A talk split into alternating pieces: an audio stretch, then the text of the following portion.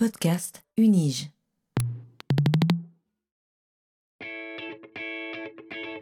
Learning from Data, le podcast sur la science des données à l'Université de Genève. These devices and machines and everything we're building these days, whether it's phones or computers or cars or refrigerators, are throwing off data. What exactly is big data? Not all revolutions are political. But this explosion of data is also raising fundamental questions.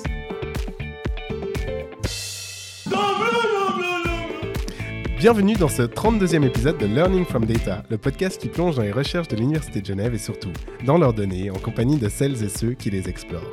Ce podcast vous est proposé par le Centre de compétences en sciences des données de l'Université de Genève. Je suis Guy Kahn et serai votre guide dans ce monde fascinant de l'analyse des données. Aujourd'hui, nous explorons un domaine où la précision des mots est aussi vitale que celle des médicaments, la sémantique médicale dans le cadre hospitalier. Dans cet univers complexe et fascinant, chaque terme, chaque diagnostic et chaque donnée clinique joue un rôle crucial. Imaginez un monde où chaque donnée de santé est un puzzle unique, où comprendre le langage spécifique d'un patient n'est pas seulement une question de communication, mais aussi un enjeu pour son traitement. En médecine, la sémantique va bien au-delà des mots. Elle englobe la manière dont les données cliniques sont capturées, interprétées et partagées. Les hôpitaux ne sont pas seulement des lieux de soins, mais aussi des mines d'or de données où chaque information recueillie peut révolutionner la manière dont nous comprenons et traitons les maladies. Cependant, sans la standardisation et l'ingénierie des connaissances, ces données resteraient éparpillées, incomprises. Et c'est ce que nous allons aborder aujourd'hui en compagnie du docteur Christophe Godet-Blavignac, qui nous fait le plaisir d'avoir accepté notre invitation dans Learning from Data. Bonjour Christophe. Bonjour Guy. Comment allez-vous? Mais ça va très bien, merci. Et vous Merveilleusement bien. Mais écoutez, très très bien. J'ai passé, j'ai passé un petit moment avec euh, mon invité avant et c'était, c'était très très intéressant et j'ai passé un super moment. Donc, Moi aussi. Donc Christophe, depuis 2021, vous êtes médecin responsable de la sémantique médicale à la division des sciences de l'information médicale de l'Université de Genève et des hôpitaux universitaires de Genève. Avant cela, vous avez été doctorant en santé globale de 2016 à 2021 au sein de la même institution. Votre parcours académique est impressionnant. Après avoir obtenu un diplôme de médecine à l'Université de Genève en 2012 et un bachelor en informatique à l'École polytechnique fédérale de Lausanne en 2016, vous avez complété votre formation par un doctorat en sciences biomédicales, mention santé globale à l'Université de Genève en 2021. Vos intérêts de recherche se portent sur la sémantique médicale, l'analyse des données dans le domaine de la santé, l'ingénierie des connaissances et la standardisation, avec pour objectif d'optimiser l'utilisation et la réutilisation des données cliniques. Sur ces thématiques, vous avez publié plusieurs dizaines d'articles dans des revues scientifiques comme Studies in Health Technologies and Informatics ou encore euh, Medical Informatics. Durant ces dernières années, vos travaux ont décroché de beaux prix comme le Best Students Paper Award euh, en 2015 et le Best Contribution Award au Swiss EL Summit en 2018. Est-ce que c'est bien cela, Christophe? C'est tout à fait cela. C'est un peu impressionnant. Enfin, c'est un peu euh, intimidant dit comme ça. Oui. Je- J'adore ce moment en fait où je finis ce moment et je fais c'est bien cela, Christophe? C'est bien ça. Bah, c'est ça. C'est juste qu'en en, en général, c'est rare qu'on s'arrête et qu'on réunisse tous les petits graviers qu'on a semés euh, pendant des années et qu'on pensait tout petit. Et puis ça fait un petit tas. Puis on est content du petit tas. Donc euh, oui, c'est ça. C'est ça, je suis un réunisseur de gravier. Exactement. J'aime beaucoup très bien. ça. Donc Christophe, en préambule à notre conversation d'aujourd'hui qui portera principalement sur vos travaux de recherche, Mhm. j'aimerais mentionner qu'en préparant cette émission, j'ai été particulièrement intéressé par une dimension particulière de votre parcours sur laquelle je ne résiste pas à l'idée de revenir. En effet, en parcourant votre CV, j'ai été enthousiasmé par votre décision de poursuivre un bachelor en sciences informatiques à l'EPFL, et cela après avoir déjà achevé une formation de médecine. Euh, cette transition représente à mon sens un choix audacieux et qui suscite de belles interrogations. Est-ce que vous pourriez nous partager quelles étaient vos motivations et les raisons qui vous ont poussé à vous réorienter à ce moment-là de votre vie vers l'informatique? Mais tout à fait, tout à fait. Alors, eh ben, il y, a un t- il y a un peu toujours, euh, il y a un peu toujours deux manières de présenter les choses. Euh, Il y a la, la- la belle et la moins, la moins belle. Euh, moi, je suis un, je suis un produit genevois, euh, tr- très genevois, trop sûrement. Euh, j'ai fait mon, fait mon ma scolarité à Genève, et puis euh, quand, il- quand la, la question s'est posée de la suite, euh, j'ai choisi de faire médecine à Genève. Et, euh, et il faut, il faut pas le dire, mais j'ai choisi parce que bah, c'était près de chez moi. Et puis, ça m'intéressait bien. Non, mais j'avais un intérêt Mhm. pour la science depuis tout petit. Quand j'étais petit, je voulais être savant. Ah. euh, sans trop me comprendre qu'on n'était plus à l'époque d'Aristote où il suffisait d'un gros bouquin pour couvrir à peu près tout ce qu'on connaissait. Mais, mais j'avais un intérêt pour la science depuis tout petit. J'ai décidé de faire médecine parce que c'était la psychiatrie qui m'intéressait. Et euh, Mhm. j'aimais bien l'idée de, de plonger dans les méandres de l'esprit. Et, et j'avais euh, une. Enfin, je m'intéressais beaucoup à, la- à comment on pense, qu'est-ce qu'on ressent, etc. etc. Et J'ai commencé médecine.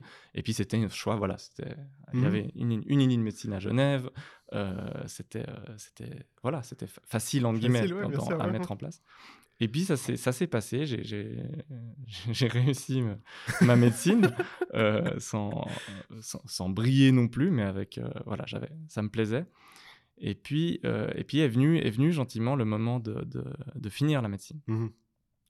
Et puis en, en- en approchant de la fin, euh, je me suis rendu compte. Enfin, j'ai- fait deux constats. Euh, un, euh, que j'étais très intéressé par l'informatique depuis toujours, de par des intérêts de loisirs déjà, de Mhm. jeux vidéo, de, de- ce qui est, qui est un, un médium que j'affectionne énormément, et puis de euh, toute la science informatique, les ordinateurs, la technologie, c'est quelque chose qui me passionnait, que j'avais jamais pu aborder tellement au cours de, de mon parcours. Mhm. Et le deuxième constat, qui est, qui est la deuxième histoire, c'est que je me voyais en fait assez mal en, cli- en clinique. Je- D'accord. je- la, la- la vue, la, le trajet, la trajectoire, la, carrière que, que- qui se pose devant nous quand on finit la médecine, ben c'est c'est 5 à 10 années d'internat. euh, c'est cette, euh, j'ai découvert ce monde de l'hôpital durant les stages euh, qui, est- qui, est- qui peut être un peu intimidant et qui est Mhm. assez euh, qui a, des, qui a des propriétés comme ça, en tout cas qui les avait en, en 2012 quand j'ai Mhm. quand j'ai fini la médecine, qui était de, de ce sort de sacerdoce comme ça, de vous Mhm. allez, euh, vous, allez vous, vous sacrifier pendant quelques années, vous allez mettre tout de côté, il va falloir souffrir un côté un peu service militaire, Mhm. alors que moi je suis réformé de père en fils depuis des, des générations.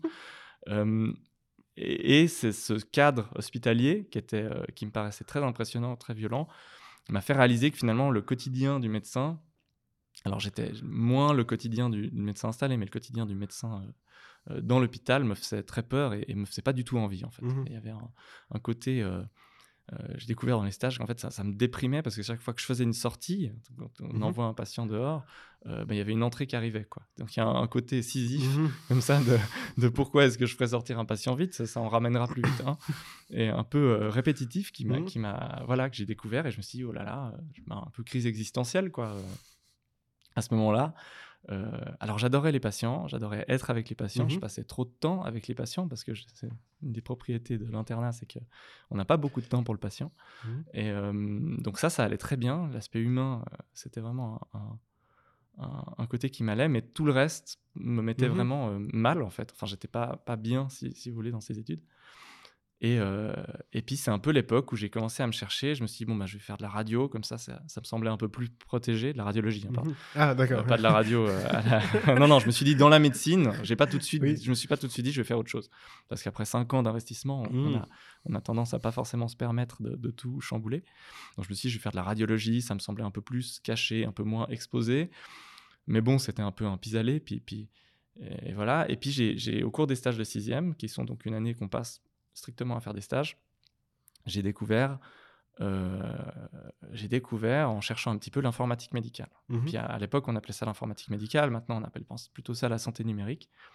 Mais j'ai découvert un peu ce monde de l'informatique médicale, notamment en faisant un stage au, au service de cybersanté et télémédecine, Mhm. qui était le service du professeur Antoine Gasbuller, enfin du maintenant doyen Mhm. euh, de la faculté de médecine Antoine Gasbuller.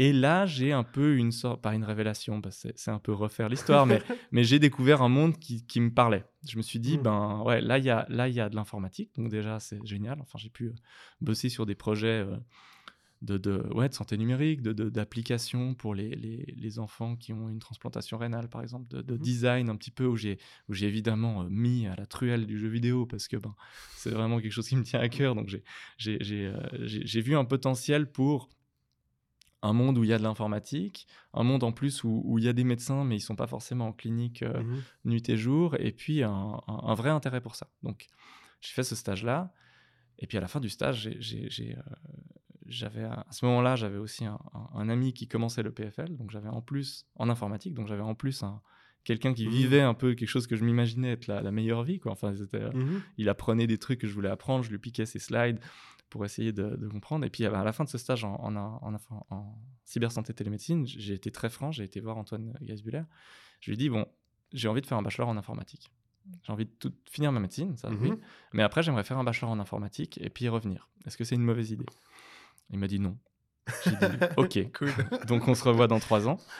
Euh, et puis j'ai bah, j'ai- fini, euh, j'ai fini mon, mon final de médecine en août. Euh, et, je, et un mois après, euh, quatre semaines après, je suis parti en vacances. Et quatre semaines après, je commençais à l'EPFL en première année, à 26 ans, avec des gens qui en avaient, les Français en avaient 17. Donc j'avais 9 ans, 9 ans de plus. Et, euh, et je me suis dit, on y va, on y va depuis le début, parce que je suis pas un autodidacte génie euh, Mhm. qui code sur des Commodore 64 depuis qu'il a 8 ans. Donc je me suis dit, je reprends au début, je fais un bachelor.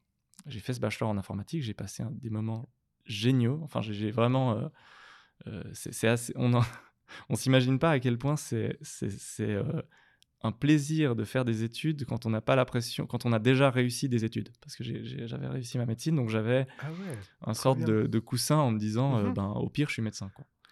Euh, qui si ça marche pire. pas, si ça marche pas, bon bah, je ferai médecine quoi. Ouais. Donc je suis vraiment parti comme des années bonus quoi. C'était un peu miraculeux. En plus, je revivais mes 18 ans parce que j'étais euh, euh, dans une uni en Mhm. première avec toutes les, tous les, tous les, la découverte de, de plein de, de, de, de tout juste post-ados de 18 ans qui voulaient, qui pensaient qu'à sortir, organiser des trucs, faire des, des soirées étudiantes. Donc j'ai vraiment, enfin ouais, j'ai eu trois ans idylliques. À l'EPFL, j'ai raté certains examens parce que, parce que vraiment c'était trois bonnes années.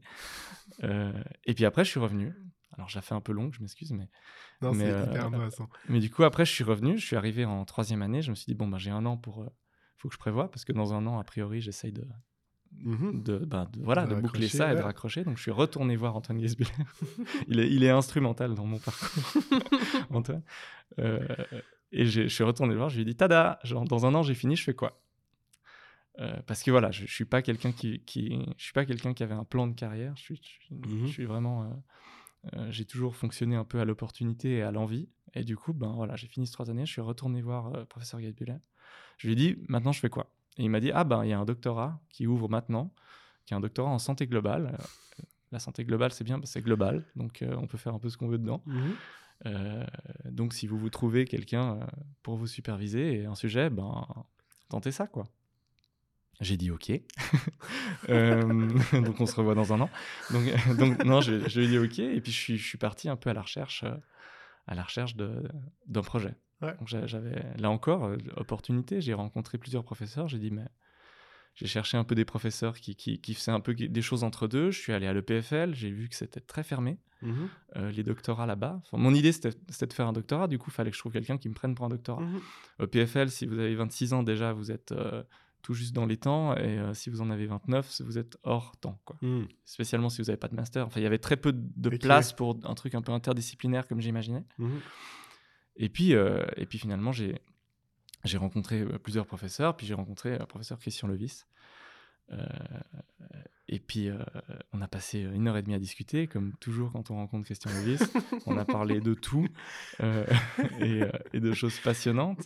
Et j'ai été un petit peu, euh, un, peu, un peu ébloui comme ça. Puis je me suis dit, bon, C'est avec lui. on tient quelque chose. ce sera clairement le plus compliqué, mais ce sera clairement le plus drôle et le plus, euh, le plus enthousiasmant. Donc, Mhm. euh, donc, euh, donc je lui ai dit, bah, Christian, on- oui, j'ai envie de faire un doctorat avec vous.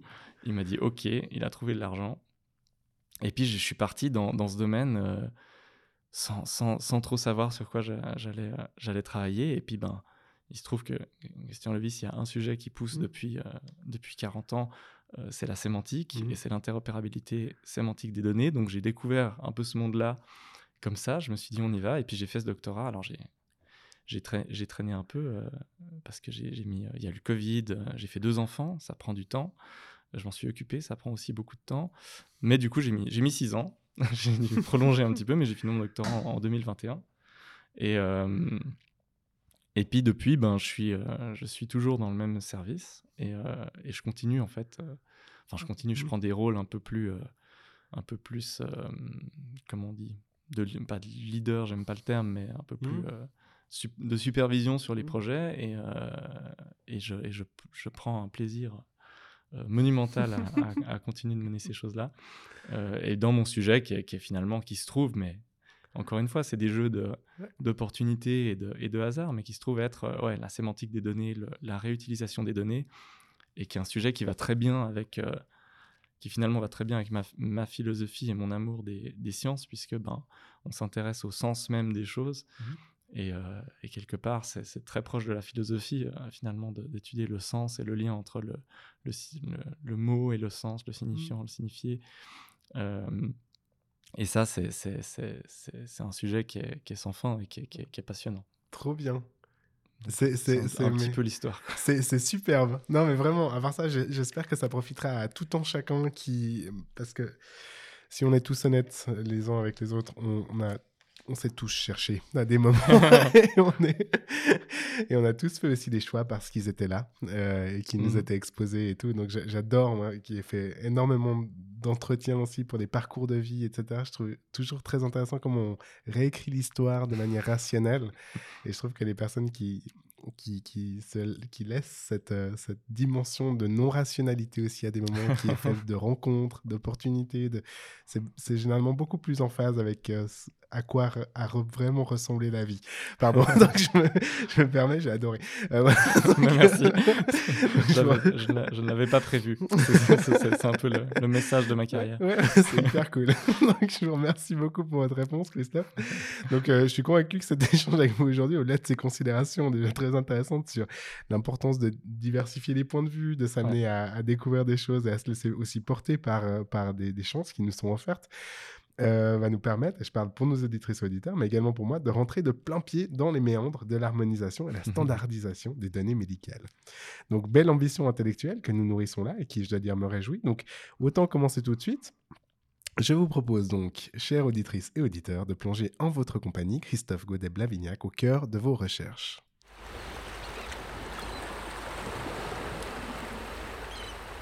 Bon, on y va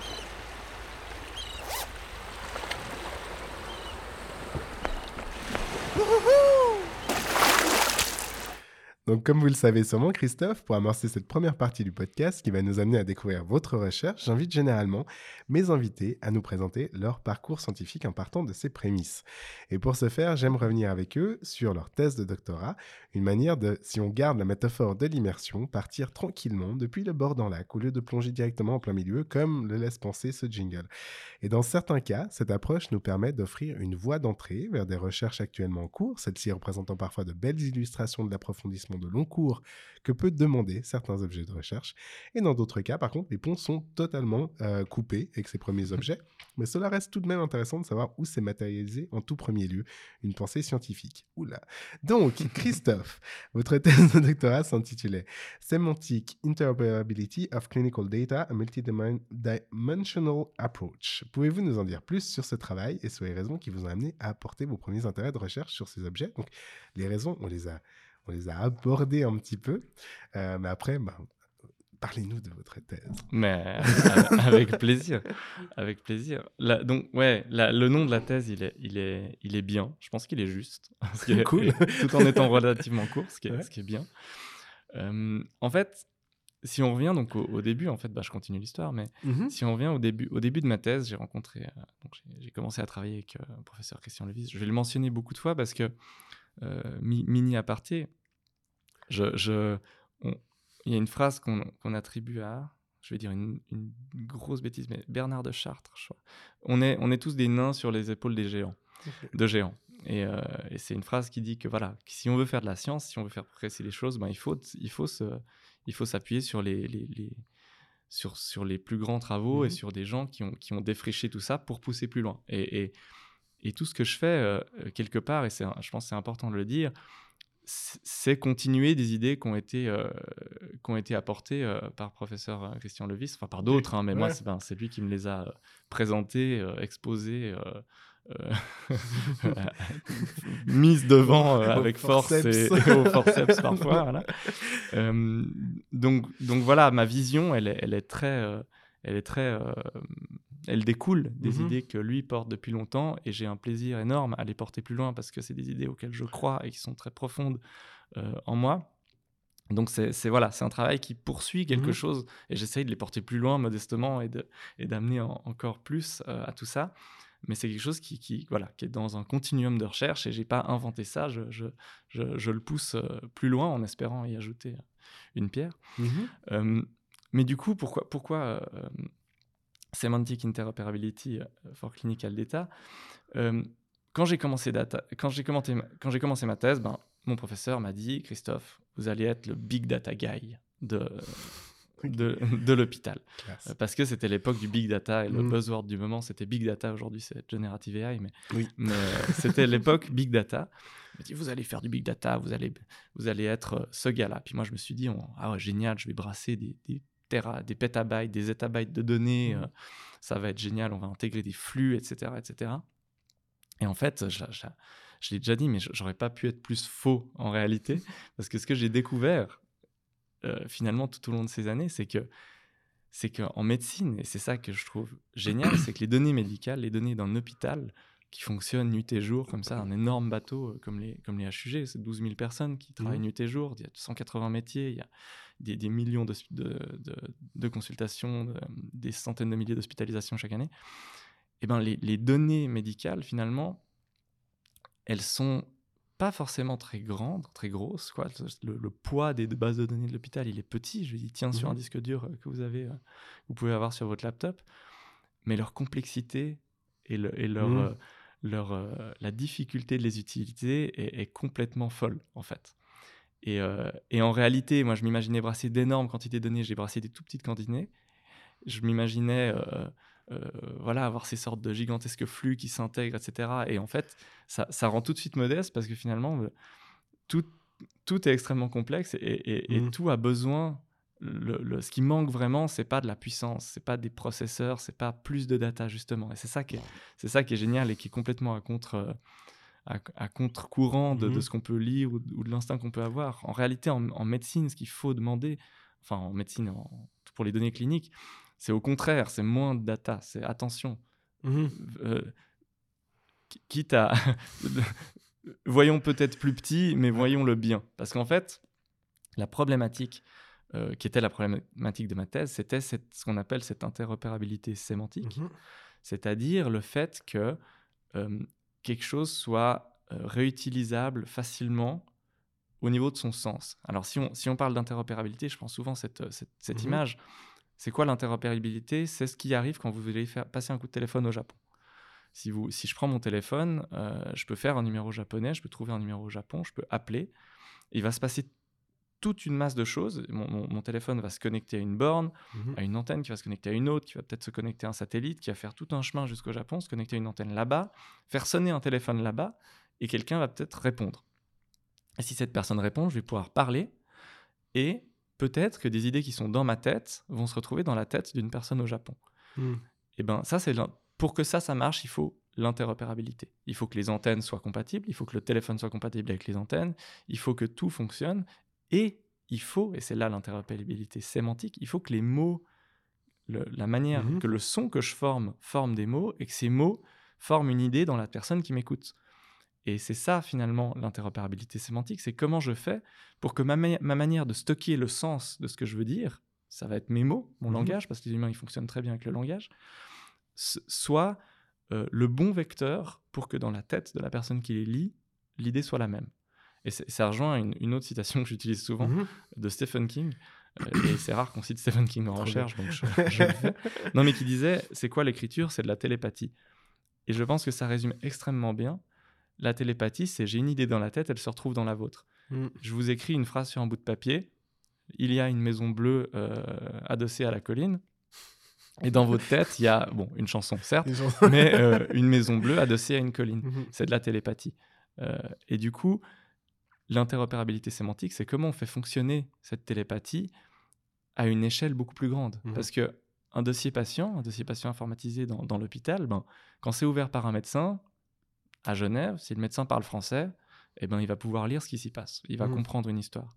Mais quand on commence à avoir 1,5 million, 1 500 000 patients dans la base et qu'on pose une question comme euh, euh, qui, qui a le Covid dans cette cohorte-là, qui a saigné du nez la nuit dernière, euh, et bien là, tout de suite, ça devient très compliqué d'obtenir ces données. Mhm. Pas parce qu'on les a pas, pas parce que les ordis sont pas assez puissants, mais parce que il y a toute une série de, de, de complexités liées au contexte de la donnée, liées au langage utilisé, liées à comment c'est stocké dans la base de données, liées à la classification qui est utilisée pour représenter ces données, qui fait que cette information, elle est un peu piégée Mhm. et, euh, et que ça, ça freine énormément de choses et qu'on bénéficierait de pouvoir mieux utiliser les données. Et c'est là que c'est un petit peu... euh, euh, c'est presque un peu ingrat comme sujet parce que les gens, en général, à qui je parle, ne pensent que c'est déjà résolu, en fait. Mhm. Parce qu'on a tellement de devices qui stockent des données, qui les réutilisent. Quand on prend son téléphone, tout fonctionne, euh, les, les- les choses Mhm. se, se, se, goupillent très bien, le- le- nos contacts sont dans nos contacts, on peut appeler, on peut envoyer des mails, euh, nos données sont partagées partout, euh, les, les- on reçoit des pubs pour un frigo parce qu'on a acheté un frigo, donc on a, on a bon, ce Mhm. qui est très bête hein, quand on y pense, mais Oui. c'est le meilleur moment pour acheter un frigo, c'est avant, C'est pas après, parce que très peu de gens achètent un frigo après avoir acheté un frigo. ouais. Mais Des recommandations à des amis. voilà, pour les amis. Non, mais on a, on a l'impression que ça fonctionne. Et en réalité, Mhm. en réalité, il y a, y a encore beaucoup de défis. Et ces défis, c'est les défis de l'interopérabilité sémantique. Mhm. Et ma thèse, elle, a, elle, elle s'est finalement, euh, ça a été un sorte de continuum de travail qui a visé par plusieurs axes, et puis on en parlera peut-être dans les, dans les sujets spécifiques, Mhm. à améliorer cette interopérabilité. Et pour améliorer cette interopérabilité, un des gros, euh, un- un- une des propositions de ma thèse, qui n'est pas, qui est pas euh, euh, spécialement innovante, hein, mais, mais qui est, enfin si, qui est innovante, mais, mais euh, qui, qui était là, qui est, que j'ai pas inventé, c'est Mhm. d'utiliser un outil, euh, c'est d'utiliser un, un outil qui s'appelle SNOMED-CT, qui est une terminologie, Mhm. qui est une, terminologie un peu particulière, euh, parce qu'elle permet de représenter des, des concepts médicaux, euh, donc ça comme toutes les autres terminologies, hein, comme la classification internationale des maladies. Donc, on a un code qui représente une maladie, on met le code, on sait qu'il y a la maladie. Mhm. Ça évite d'écrire pneumonie dans toutes les langues. On écrit J13 et puis euh, on sait que c'est Mhm. pneumonie. Euh, mais SNOMED-CT, il a une propriété très particulière, c'est que il a deux propriétés particulières. C'est que un, les codes sont reliés entre eux par des relations, donc on Mhm. peut savoir automatiquement. C'est un sorte de graphe de connaissance. Donc on peut savoir automatiquement que pneumonie se déroule dans le poumon, que pneumonie est une infection. D'accord. ouais. Donc il y a ce lien Mhm. entre les concepts qui est finalement euh, extrêmement puissant. Et vous pouvez utiliser les codes, les concepts NOMED pour les combiner entre eux. Donc si quelque chose n'y existe pas, Mhm. si la brûlure électrique de l'orteil gauche n'existe pas dans ce NOMED, vous pouvez la créer. Vous Mhm. pouvez dire c'est une brûlure électrique, parce qu'il y a peut-être ce concept-là. Vous pouvez dire que c'est l'orteil gauche, parce qu'il y a ce concept-là. Et vous pouvez créer, et en fait, l'idée de ma thèse, et qui est encore une fois un continuum de Mhm. travail de, de- qui a été démarré il y a, il y a longtemps, c'était de se dire finalement, cette propriété de, de- de cette classification nous a donné l'idée que finalement cette classification, c'est une liste de 350 000 concepts qu'on peut considérer comme des mots, et que les mots, dans un langage, on les utilise pour faire des phrases. Mhm. Et en faisant des phrases, on va pouvoir représenter correctement la donnée sans la, sans la pervertir. Parce Mhm. que quand on prend une classification comme les maladies, bah, la classification des maladies, ICD-10, SIM-10 en français, eh ben, on n'a que 14 000 boîtes pour toutes les maladies. Et Mhm. il y a plus de maladies que 14 000. Donc on, on se retrouve avec des codes où on va enlever un peu de l'information quand Mhm. on essaye de représenter, euh, de représenter ça. Alors que si on utilise un langage, le postulat, c'est qu'on arriverait à être plus près du sens. Donc c'est c'est un peu le, le- le travail que j'ai mené dans ma thèse et que tout le groupe a mené avec moi, c'est de dire mais comment est-ce qu'on pourrait approcher le problème de la réutilisation des données en se disant utilisons quelque chose, un outil qui fait que la donnée est traitable par un ordinateur, parce Mhm. que si on utilise NoMedCT par exemple, c'est une syntaxe, c'est une syntaxe qui est euh, traitable par un ordinateur, contrairement au langage naturel que, que les ordinateurs ont beaucoup de mal à traiter, même si récemment il y a des choses dont on pourra parler Mhm. qui, font que ça change. Comment on peut utiliser une syntaxe formelle, traitable par ordinateur, pour représenter le sens de manière complète? Donc finalement, faire la, faire la, la, la, hum, résoudre un peu ce problème-là, se dire, Mhm. on a un langage, donc les humains ils savent utiliser les langages, donc on va représenter la donnée complètement, mais ce langage il sera traitable par des ordinateurs. Tellement bien. Donc c'est un peu, c'était un peu le, le- c'est un peu ça le, le but de ma Mhm. thèse. Et ensuite, eh ben, dans ma thèse, on l'a dit, c'est multidimensional approach, parce Mhm. qu'en réalité, ce qui s'est fait, c'est que c'est qu'on a, on a pris plusieurs approches pour faire ça. Euh, on a exploré la possibilité de traduire automatiquement le langage français dans cette grammaire formelle. D'accord. Euh, donc ça, c'était des travaux vraiment euh, plus de, de recherche. On n'est Mhm. pas, euh, c'était en tout cas au moment où j'ai fini ma thèse, c'était encore vraiment de la recherche. C'était pas suffisant pour euh, pour faire euh, pour, pour fonctionner vraiment en production, mais un sorte de Google Translate French to SNOMED. Mhm. On a, on a créé, euh, j'ai repris un travail qui avait été démarré autour d'une d'une liste des problèmes. Ça, on en parlera peut-être Ouais. tout à l'heure. Et puis, on s'est mis à encoder manuellement énormément de, de concepts dans l'hôpital. D'accord. Euh, à encoder, à traduire en SNOMED Mhm. manuellement des concepts. Et donc, c'est un peu ce- ce- cet aspect-là qui, qui est multidimensionnel, c'est que finalement, bah, on ne peut pas approcher. En fait, c'est ça que que moi j'ai beaucoup aimé dans, dans le travail que, que j'ai mené, c'est qu'on prend l'avantage de l'hôpital et de, et, de, et de tout ça, de, de toute cette structure de, de l'hôpital et son fonctionnement, c'est que personne peut arriver et dire Ah non, mais vos données, euh, elles sont pas propres, on va, on va d'abord les nettoyer avant de travailler. C'est ce que font beaucoup de Mhm. chercheurs. Ils prennent euh, des données qui viennent de quelque part, puis ils disent Attends, on va, on va les nettoyer parce qu'elles sont pas de bonne qualité. Puis euh, là, ils charquent le tout Mhm. dans tous les sens, puis ils se retrouvent avec un distillat qui est très propre, mais avec lequel il peut faire de la recherche très, très, très bien, mais qui finalement est un peu loin de, de la Bien vie sûr. réelle. Dans, dans, dans un hôpital, les données, elles sont ce qu'elles sont, elles, on peut pas les changer. C'est c'est la réalité. C'est-à-dire que quand, euh, quand dans la réalité, il y a un doute, bah, on peut pas enlever le doute pour travailler, ça n'a pas de sens. Bien sûr. Si on a une suspicion de cancer, on n'a pas un cancer. Et on n'a pas pas de cancer, on a une suspicion de cancer. Mhm.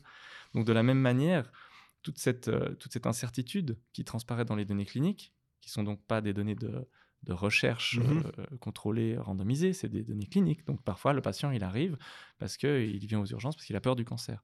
Donc dans son dossier, il est marqué peur du cancer. Ben voilà, c'est ça. La donnée, elle est là. Mhm. Et, euh, et ça, c'était c'était chouette parce que ça a créé une contrainte qui est voilà vos données, vous ne pouvez pas euh, me dire qu'ils sont. La qualité des données, c'est un peu fictif. Oui, oui. hein. Christian Levis dit souvent il n'y a pas de qualité des données, il y a les données, puis c'est tout. Mhm. Euh, dans, dans, dans les bases de l'hôpital, il n'y a pas de qualité des données, c'est les données. Il y a- C'est c'est indiscutable, c'est Mhm. ça la réalité. Et donc, comment on fait pour utiliser cette réalité telle qu'elle est, sans pouvoir la modifier, sans pouvoir arrêter quoi que ce soit, Mhm. mais améliorer quand même son, son, la réutilisabilité des données. Et euh, ben, c'est un peu tout le, tout le défi. Mais c'est ce qui en fait un truc assez passionnant, c'est qu'il faut trouver un peu des, des contournements, des, des manières de faire un peu dans le dos, enfin, Mhm. sans exposer les médecins à plus de travail ou les infirmières à plus de travail, parce qu'ils en ont déjà trop. Donc on va pas ajouter des cases à cocher ou des choses à Ouais, faire. ouais. Donc comment est-ce qu'on comment est-ce qu'on apporte ça euh, sans bousculer tout Et ça, c'est un peu... euh, C'est comme réparer une locomotive qui roule. C'est- il faut, il faut, euh, il faut trouver des, des nouvelles manières. Et du coup, ben, ben ouais, je me laisse complètement, complètement emporter. Mais la, la problématique de ma thèse, c'était ça. Comment est-ce qu'on amène Mhm. une meilleure interopérabilité sémantique aux données cliniques? Et Ok. on est obligé d'être multidimensionnel parce que, Mhm. Parce que le monde ne s'adapte pas à nous, on doit s'adapter au monde. C'est trop bien. C'est- un peu ça la problématique. Excellent.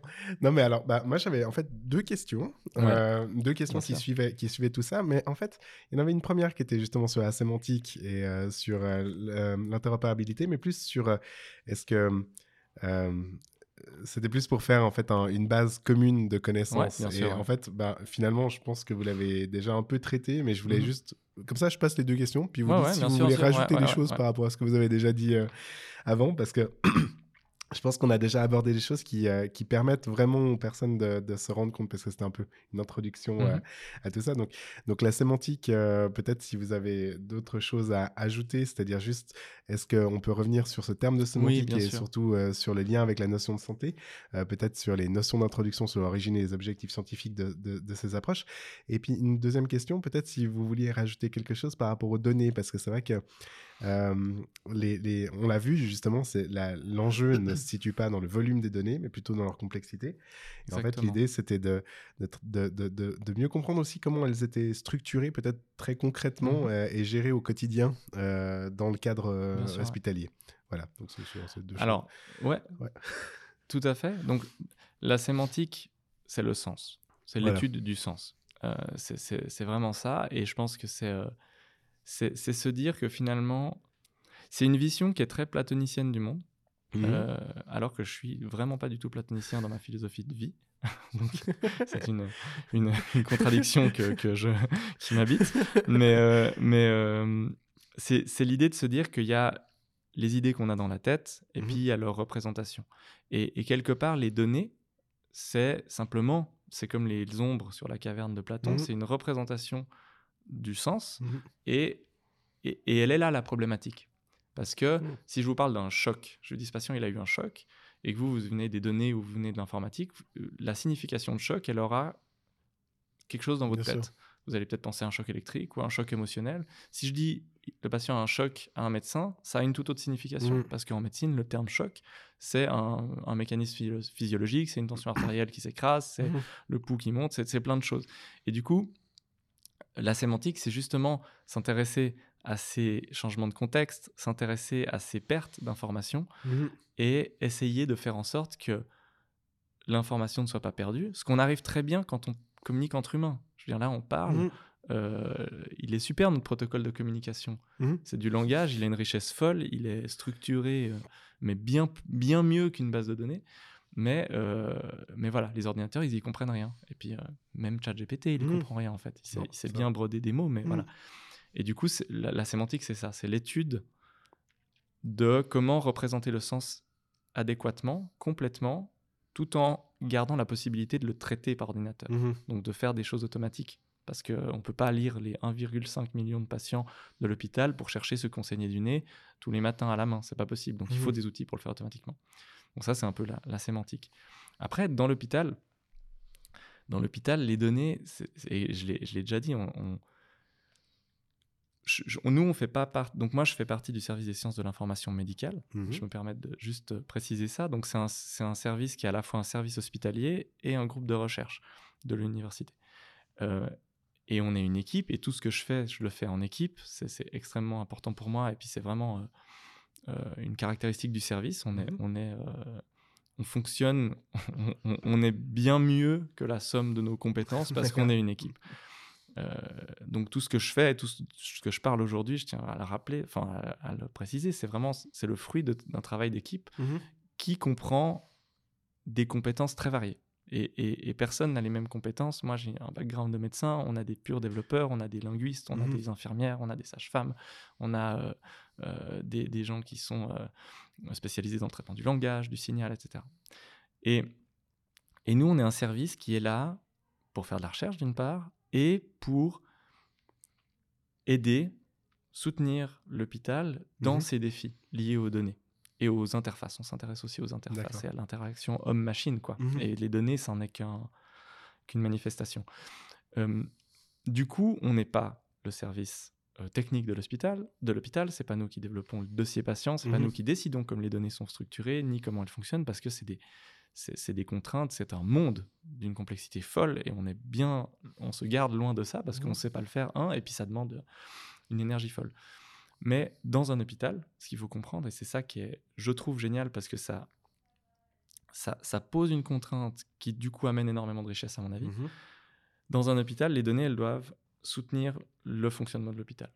Et du coup, c'est pas pareil les données aux soins intensifs, les données à l'étage, les Mhm. données aux urgences, les données d'une infirmière, les données pour un médecin, les données pour un patient, les données pour la facturation, les données pour la logistique, les données pour la distribution des repas. Tout ça, c'est pris en compte. Mhm. Et c'est pris en compte à chaque fois de la meilleure manière pour l'acte, pour l'acte qui est, qui est Mhm. produit. Et sans aucune, on peut pas, on peut pas se poser euh, à la direction des systèmes d'information de l'hôpital et dire ah non mais si vous stockez dans une base comme ça, c'est pas pratique pour nous derrière, donc euh, Mhm. stocker. Non, ça doit d'abord fonctionner. Et, et, et, et du coup, les données, elles sont structurées à très grosse maille, parce que encore une fois, je suis, je suis pas du tout le représentant de ça, Mhm. mais j'y suis confronté, c'est tout. Elles sont structurées par, euh, par domaine d'activité, par but, euh, et, et à chaque fois, on a un peu euh, une application qui, Mhm. fait, qui est parfois une application faite in-house par l'hôpital, comme le dossier patient informatisé. Parfois, c'est une application achetée, c'est un progiciel, donc qui vient avec ses bases de données. Puis vous n'allez pas modifier les bases de données du progiciel parce que ben, voilà, elles sont héritées. Et pourtant, tout doit communiquer. Donc, on a des tuyaux mis partout, et on a des transferts de données partout, des conversions, etc., etc., pour que ça fonctionne. Et, et, euh, et ça fonctionne nuit et jour, tout le temps. Donc, donc en fait, quand on rentre dedans, on est confronté à, grosso modo, euh, enfin non, pas grosso modo, il y a tous les types de données. On a Mhm. des données catégorielles, les laboratoires, les valeurs. Euh, Vous avez 100 145 de créatinine, bon, bah, c'est une, une valeur. Euh, vous avez des formulaires, des, des données catégorielles, euh, diabète oui, non, euh, anamnèse familiale positive pour un, un AVC oui, non, Mhm. liste des allergies, puis vous avez une, une drop list avec 200 trucs. On a du signal, on a des ECG, des EEG, des Mhm. électroencéphalogrammes, on a de l'image, toute la radiologie, tout, le, tout, tout, tout, tout, tout ce qui est euh, image, on a du son euh, avec les auscultations, on a du texte partout, du texte dans tous les sens, du texte euh, très propre euh, dans une lettre de sortie, corrigé Mhm. trois fois, et du texte écrit à 4 heures du mat par un interne non francophone épuisé Ah ouais. avec des abréviations et des. Donc, on a une galaxie comme ça de données euh, qui, qui, qui a besoin d'être prise en entier pour comprendre quelque chose. Parce qu'on peut pas dire impatience et ses valeurs de labo. Enfin, on peut le dire, mais Mhm. on, on va pas faire grand chose avec ça. Impatience, c'est pas ses valeurs de labo. Impatience, c'est le labo, c'est les formulaires, c'est le texte qui est écrit à son propos, c'est ses images, c'est ses radios, c'est ses, euh, c'est son ECG, c'est tout ça. C'est son fond d'œil. Donc, C'est- sans Ouais, fin. ouais, clair. et, et, et en même temps, c'est juste génial. Parce qu'à Mhm. chaque fois, c'est un nouveau monde. À chaque fois, c'est des gens à appeler, dire Bon, c'est qui qui connaît ça? Et, Ah ouais, c'est peut-être machin. Ok, je l'appelle. Bonjour, c'est vous qui vous occupez de ça? Euh, ça veut dire quoi dans ce champ-là, dans vos données? Et, euh, et, et donc, c'est c'est euh, c'est génial, quoi. Mhm. Et, et donc, on a, comme je disais, on est dans ce service qui a à la fois une activité de recherche sur laquelle euh, ben, on fait de la recherche, on communique, on publie, et puis une activité pour l'hôpital où là, on, va- on est vraiment un féodé à, à- à- au soutien de l'hôpital. Mhm. Donc, on a, on a euh, ces, deux, euh, ces, ces- ces deux casquettes. Donc, c'est ça. Les données, c'est il y a de tout dans tous les sens. Donc, on peut choisir, on peut not- pas choisir parce qu'on on ne fait rien sur les données dans Mhm. l'hôpital sans commission éthique, sans cadre de recherche. Bien sûr. Euh, sauf ce qui est vraiment fait sur mandat de l'hôpital. Donc ça, je tiens à le préciser, parce Mhm. que c'est tout ce qu'on fait, Mhm. euh, tout le traitement de toute donnée que ce soit, c'est toujours euh, soumis à une commission éthique, comme tout projet de recherche qui se fait. Euh, et puis il y a des choses qu'on fait pour l'hôpital, où là, c'est vraiment pour le fonctionnement de l'hôpital. Mhm. Mais du coup, on a un terrain, un, un terrain de possible en termes de données qui est, qui est délirant, est, qui est- qui est vraiment très enthousiasmant. Mais carrément, mais ça a l'air, ça a l'air, vraiment, vraiment, vraiment enthousiasmant en tout cas. Des gros challenges, mais ouais, franchement, non. Mais en plus, comme vous en parlez, ça donne, ça donne trop envie. Euh, Merci beaucoup, Christophe. Donc, euh, L'un de vos accomplissements euh, concerne la barrière de la réutilisation des données cliniques due au manque Ouais. d'interopérabilité sémantique, comme on l'a vu. Et vous avez notamment abordé ce défi en explorant l'utilisation d'une terminologie similaire au langage naturel pour exprimer les informations cliniques, en transformant essentiellement le défi d'encodage en un défi de traduction. Et j'aimerais que vous reveniez en fait sur, euh, Mhm. sur ça parce que je trouvais, enfin, je trouvais passionnant. Euh, Est-ce que vous pourriez nous en dire plus sur cette approche justement et comment avez-vous utilisé les outils de traitement du langage naturel pour traduire des textes médicaux libres en expressions post-coordonnées, donc SNOMED, SETI, comme vous l'aviez précisé, et quel impact cela a-t-il eu sur l'amélioration de l'interopérabilité des données aux hôpitaux universitaires de Genève? Alors, euh, ben c'est- vraiment tout le, Ouais. toute la, comme je disais, toute la complexité de notre recherche. Donc, ça, c'est donc des projets de, de recherche. Mhm. Enfin, je, je, je sépare les deux parce Bien que sûr. je ne veux pas faire le mélange euh, il y a- Mhm. il y a entre ce qu'on fait euh, sur mandat de l'hôpital et ce qu'on fait pour la recherche. Mais on, on a, on, on a essayé, je reviens là, vous dites euh, expression post-coordonnée, donc c'est ce que j'ai dit Mhm. tout à l'heure. On a ce SNOMED CT dans lequel on a plein de concepts, 350 000, et on peut les composer pour faire des concepts nouveaux. Et nous, on a décidé de voir ça comme des phrases, en fait, en se Mhm. disant, ben, si, si on, si on réduit le français à l'utilisation de mots, on sera très vite limité dans ce qu'on peut exprimer. Mhm. Et donc, évidemment qu'il faut faire des phrases. Sinon, il nous faut un mot pour chaque phrase. Et puis, c'est pas possible.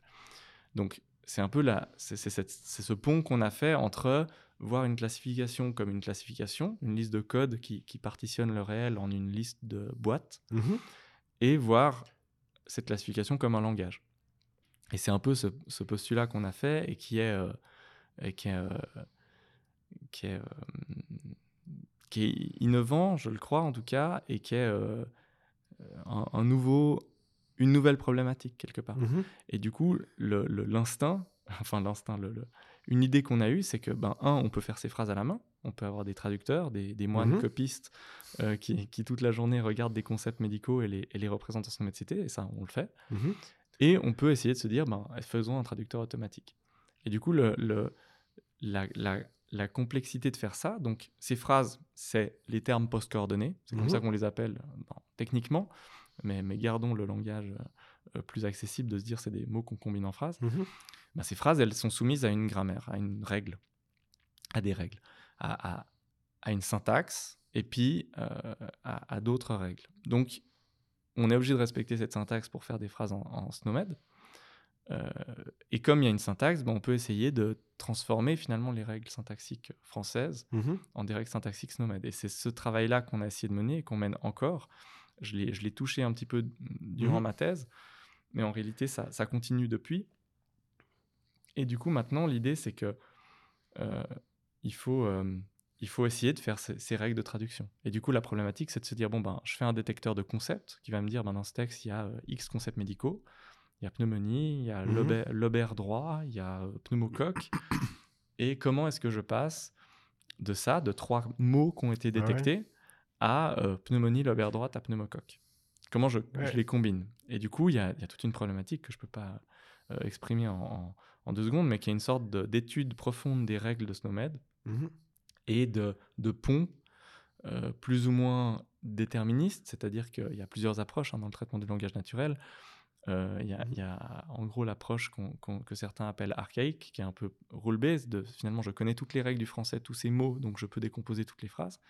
Et puis il y a les approches machine learning, qui, qui sont plus... euh, qui viennent plus de l'ingénierie que de la linguistique, de se dire finalement si je fais un ordinateur qui a vu toutes les phrases, et ben, il va apprendre un peu tout seul. Mhm. Et du coup, ben, forcément, il faut, la, la vérité, elle est un peu entre les deux. Donc, il faut, euh, il faut certains trucs, c'est des, certaines choses, c'est des règles, certaines choses, c'est de la probabilité. Mhm. Mais on essaye de combiner ça pour créer, euh, créer des phrases. On l'a fait, je l'ai fait un petit peu durant ma thèse. On le, on le refait à nouveau maintenant. Euh, euh, et voilà. Excellent. Sans, sans jamais se mettre de barrière sur les méthodes. Ouais. On est, on est toujours euh, ferme sur le fait qu'on n'a pas de religion en termes de, Mhm. de, sci- de science et de méthodologie. C'est-à-dire le but, c'est que ça fonctionne. Et c'est rare que quelque chose fonctionne en étant euh, euh, péremptoire et Ouais. borné. C'est euh, clair. si, si des choses fonctionnent bien dans un domaine ou dans l'autre, on essaye de les combiner. Ok, trop bien. Super, merci beaucoup Christophe. Et dans le cadre justement de votre travail avec le groupe de, de travail sur la sémantique clinique et l'interopérabilité du Swiss Personal... Oh là là, mon anglais aujourd'hui. SPHN. SPHN, exactement, merci beaucoup Christophe. Vous avez joué un rôle clé dans la conception et la publication d'une stratégie sémantique déployée dans tous les hôpitaux universitaires suisses. Et cette stratégie repose sur trois piliers. Euh, Est-ce que vous pouvez nous détailler davantage cette stratégie et comment a-t-elle été mise en œuvre et euh, quels ont été les principaux défis et succès? Ouais, Ah bien ah. sûr. Alors, le Swiss Personalized Health Network. Merci beaucoup. Donc-. Bah, là encore, alors, on va dire que c'est. la- la- le problème quand on fait euh, deux études, enfin deux, deux, deux, euh, on fait médecine puis informatique, c'est que on est, on est nul en rien, mais, mais bon en rien non plus. Et du coup, pour, si, on est, si on est sensible au syndrome de l'imposteur, c'est un cocktail magique pour, euh, pour le faire exploser. Mais le SPHN, j'ai- eu la chance. Donc le SPHN, c'est une énorme initiative, une Mhm. grosse initiative suisse de mise en commun des données de recherche euh, dans les cinq hôpitaux universitaires suisses, D'accord. euh, avec l'idée de propager ça plus loin encore après, qui a été financé à plus de 127 millions, je crois, la première vague, puis Mhm. ensuite de nouveau euh, beaucoup, beaucoup de dizaines de millions, euh, dans les cinq hôpitaux suisses pour finalement définir un cadre et euh, des outils et une méthode pour mettre en commun les données de recherche. Donc, c'est quand même très très proche de ce qu'on fait euh, euh, au CIMED. hein, donc, et j'ai eu la chance dans ce, dans ce projet qui s'est mis en place en 2017 Mhm. d'être, alors rôle clé, c'est c'est beaucoup dire, mais d'être en tout cas impliqué euh, au travers, là encore, de, de, de- de professeur Christian Levis, parce que parce que c'est euh, c'est mon papa professionnel quelque part, que je, que je sois d'accord ou pas. Euh, non, mais qui m'a qui m'a impliqué. Lui était leader du groupe d'interopérabilité sémantique du SPHN, donc qui avait pour rôle de définir cette stratégie la stratégie sémantique. Mhm. Et j'ai eu la chance d'être impliqué dans ces réunions et de Mhm. pouvoir, au terme de, de- de quelques années de travail, publier cette stratégie, euh, écrire le papier qui publie cette stratégie, qui est évidemment le produit de, de tout un Oui, groupe euh, gigantesque. Donc, Mhm. euh, je suis très fier d'avoir mon nom sur ce papier, de l'avoir écrit, donc d'être en premier. Mais voilà, c'est- le travail du SPHN. Et le SPHN euh, a été donc a défini une stratégie en trois piliers. qui sont des, des- qui, qui évidemment cadrent un peu avec ce qu'on fait vu que, vu que le, le chef de ce groupe était, était Christian Levis, Mhm.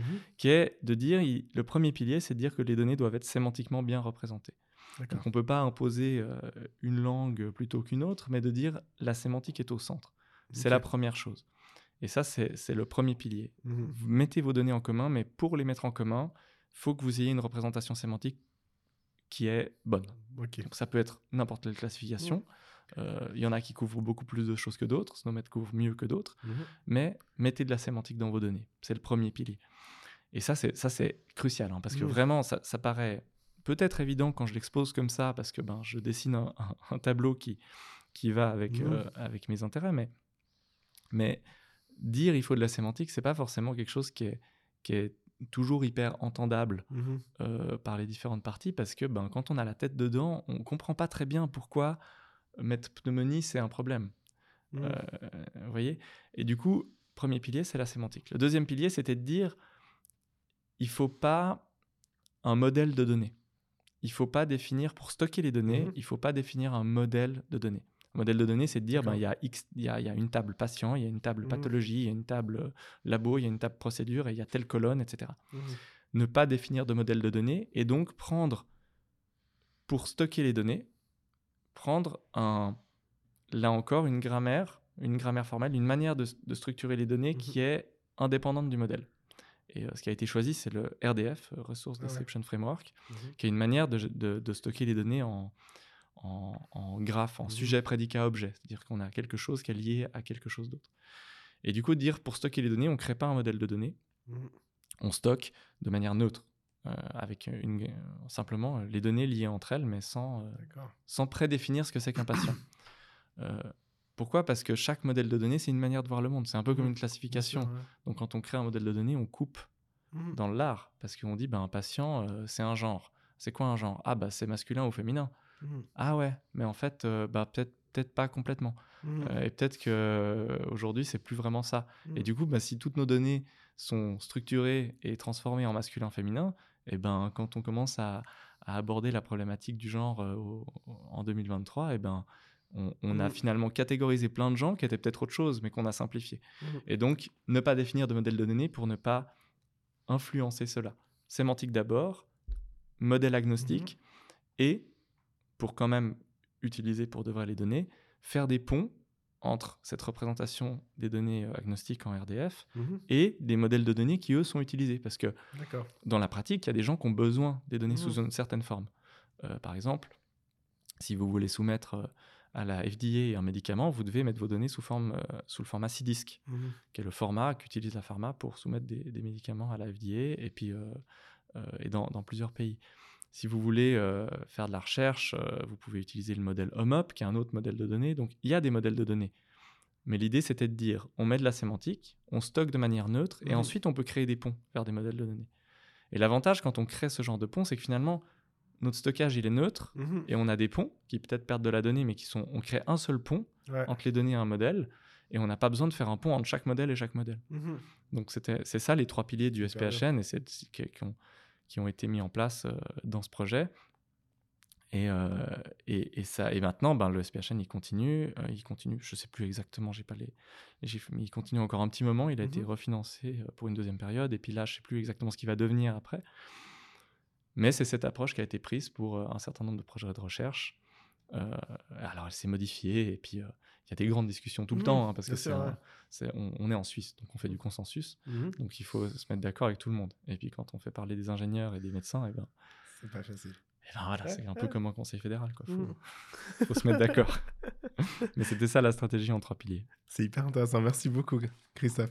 Et, euh, et, en 2017, vous avez justement aussi relevé le défi de gérer la liste des problèmes des hôpitaux universitaires de Genève. Vous, l'avez un Ouais. petit peu mentionné en introduction, euh, enfin, quand vous parliez de la thèse aussi, comme une de ces, euh, Mhm. de ces approches multidimensionnelles. Et, euh, et donc, une liste initialement composée de plus de 44 000 expressions cliniques. Vous avez Mhm. réussi à la réduire, à l'affiner à environ 22 000 termes significatifs en y intégrant plus de 15 dimensions sémantiques. Est-ce que vous pourriez nous expliquer comment euh, vous avez abordé ce défi et de synthétisation et d'optimisation et quels étaient les principaux obstacles ou euh, finalement, voilà. Alors la liste des problèmes, avec plaisir déjà, Ouais. bien sûr. la liste des problèmes, c'est quelque chose qui là encore a démarré avant moi. Et, euh, et on, va, on va dire que je fais de la, de la fausse modestie. Mais euh, non, mais que j'ai- repris euh, et que j'ai eu la chance de pouvoir reprendre. Les, les problèmes, c'est quoi les problèmes Le problème des problèmes, c'est quelque Ah, chose de très documenté, croyez-le ou non. Euh, les problèmes, les problèmes d'un patient, c'est une manière de gérer une hospitalisation, Mhm. ou une consultation. C'est de se dire finalement quand un patient arrive, et ça, je l'ai vécu quand j'étais en stage en 2012, euh, Mhm. c'était- euh, comme ça qu'on fonctionnait. Quand un patient arrivait, il arrive à l'hôpital, vous venez pour quelque chose. Euh, vous venez peut-être des urgences, vous venez peut-être pour une opération prévue, mais on fait votre entrée, on rédige une lettre d'admission. Et dans la lettre d'admission, on va écrire la liste des problèmes. Et Mhm. la liste des problèmes, c'est qu'est-ce que je vais prendre en compte pour ce patient? Sur quoi je vais agir? D'accord. Donc ce patient, il vient pour euh, un AVC. Euh, il vient pour un AVC, il a été retrouvé par terre chez lui, il a Mhm. 85 ans, il est fumeur depuis euh, 40 ans. Donc c'est quoi les problèmes de ce patient? Bon, bah, problème 1, c'est l'AVC. Il faut qu'on Mhm. faut qu'on le sauve de son AVC. Problème 2, il a une blessure à l'arcade parce qu'il est tombé. Donc problème 2, c'est la blessure, il faut qu'on guérisse sa blessure. Mhm. Problème 3, il a une insuffisance rénale aiguë parce qu'il est resté 9 heures par terre, il n'a pas bu. Donc il faut traiter ça. Problème 4, euh, il y a un contexte social, il vit chez lui, euh, il est dénutri, il, faut- il y a un, un encadrement social. Donc on fait une liste comme ça de ce qu'on va prendre en compte dans cette hospitalisation. Et c'est important parce que ça va dire, parce qu'il y a des choses qu'on ne prend pas en compte. Mhm. Si vous êtes diabétique, euh, bien réglé, vous venez pour une fracture de hanche, pour une fracture de... Eh ben, une fracture de hanche, bon, mais une fracture de cheville, ben, Mhm. on va pas mettre votre diabète dans les problèmes. C'est pas un problème. Ça fait partie de vos comorbidités, Mhm. mais c'est pas un problème. Du coup, c'est une manière de voir le dossier patient et euh, enfin de, de- de structurer ça. Et puis c'est même pour, pour- dans certains cas, et c'est le cas de plus en plus à l'hôpital, de structurer le dossier patient, de se dire finalement quand on fait quelque chose pour un patient, ben rattachons-le à un problème. Comme ça, on, ouais. sait pourquoi on fait les choses. Mhm. Et c'est le, le Problem Oriented Medical Record, c'est c'est un paradigme de, de dossier patient que, euh, qui est très utilisé. En 2017, euh, j'ai euh, j'ai repris un travail qui avait été commencé dans le service euh, bien avant, qui était un travail de li- lister tous les problèmes possibles. Parce que Mhm. les listes des problèmes, à l'époque, on les faisait à la main. Ouais. Donc on écrivait, euh, nous, à la main. Insuffisance rénale aiguë, à moins de je sais pas combien, sur déshydratation. Mhm. Mais ça, ben, le problème, c'est que quand on fait ça, ben, là encore, on se retrouve dans le texte libre. Du coup, ben, on peut pas trop réutiliser. Parce Oui. que si on veut dire c'est quoi les insuffisances rénales aiguës, ben, je regarde dans les problèmes, puis j'ai euh, une fois c'est IRA, une fois c'est insuffisance rénale aiguë, une fois c'est Mhm. insuffisance rénale. Enfin, faut, faut, faut toutes les manières de dire. Donc, l'idée du, du- l'idée qu'ont eu euh, les gens qui ont démarré le projet, c'était de se dire on va prendre des documents, on va prendre 40 000 documents, Mhm. on va prendre 10 000 lettres d'admission de médecine interne, 10 000 lettres de sortie de médecine interne, 10 000 lettres d'admission de chirurgie, 10 000 lettres de sortie de chirurgie. Mhm. Et on va demander à des gens de les lire. Parce que c'est le langage qu'utilisent les médecins. Et on va extraire de ces lettres tous les termes qui représentent des problèmes patients, tels qu'ils sont mentionnés, D'accord. sans, sans modifier la morphologie. Si c'est euh, IRA, on met IRA. Si c'est Mhm. insuffisance rénale aiguë, on met insuffisance rénale aiguë. Et de faire une liste comme ça. Et c'est cette liste, ces 40 000 documents, qui ont créé cette liste, cette première liste de 44 000 termes dont j'ai hérité. Moi, je suis arrivé à ce moment-là. Et euh, faire cette liste de termes en mettant autant de fois que nécessaire toutes les Mhm. manières de dire quelque chose, parce que c'est proche du langage que les médecins utilisent. Et derrière, une fois qu'on a cette liste de termes, dont on espère qu'elle va aller pour les médecins, vu qu'ils ils vont y trouver ce qu'ils qu'ils Ouais, mettent d'habitude. Ouais. Donc on est proche de eux. Par contre, on encode la liste dans des Mhm. standards.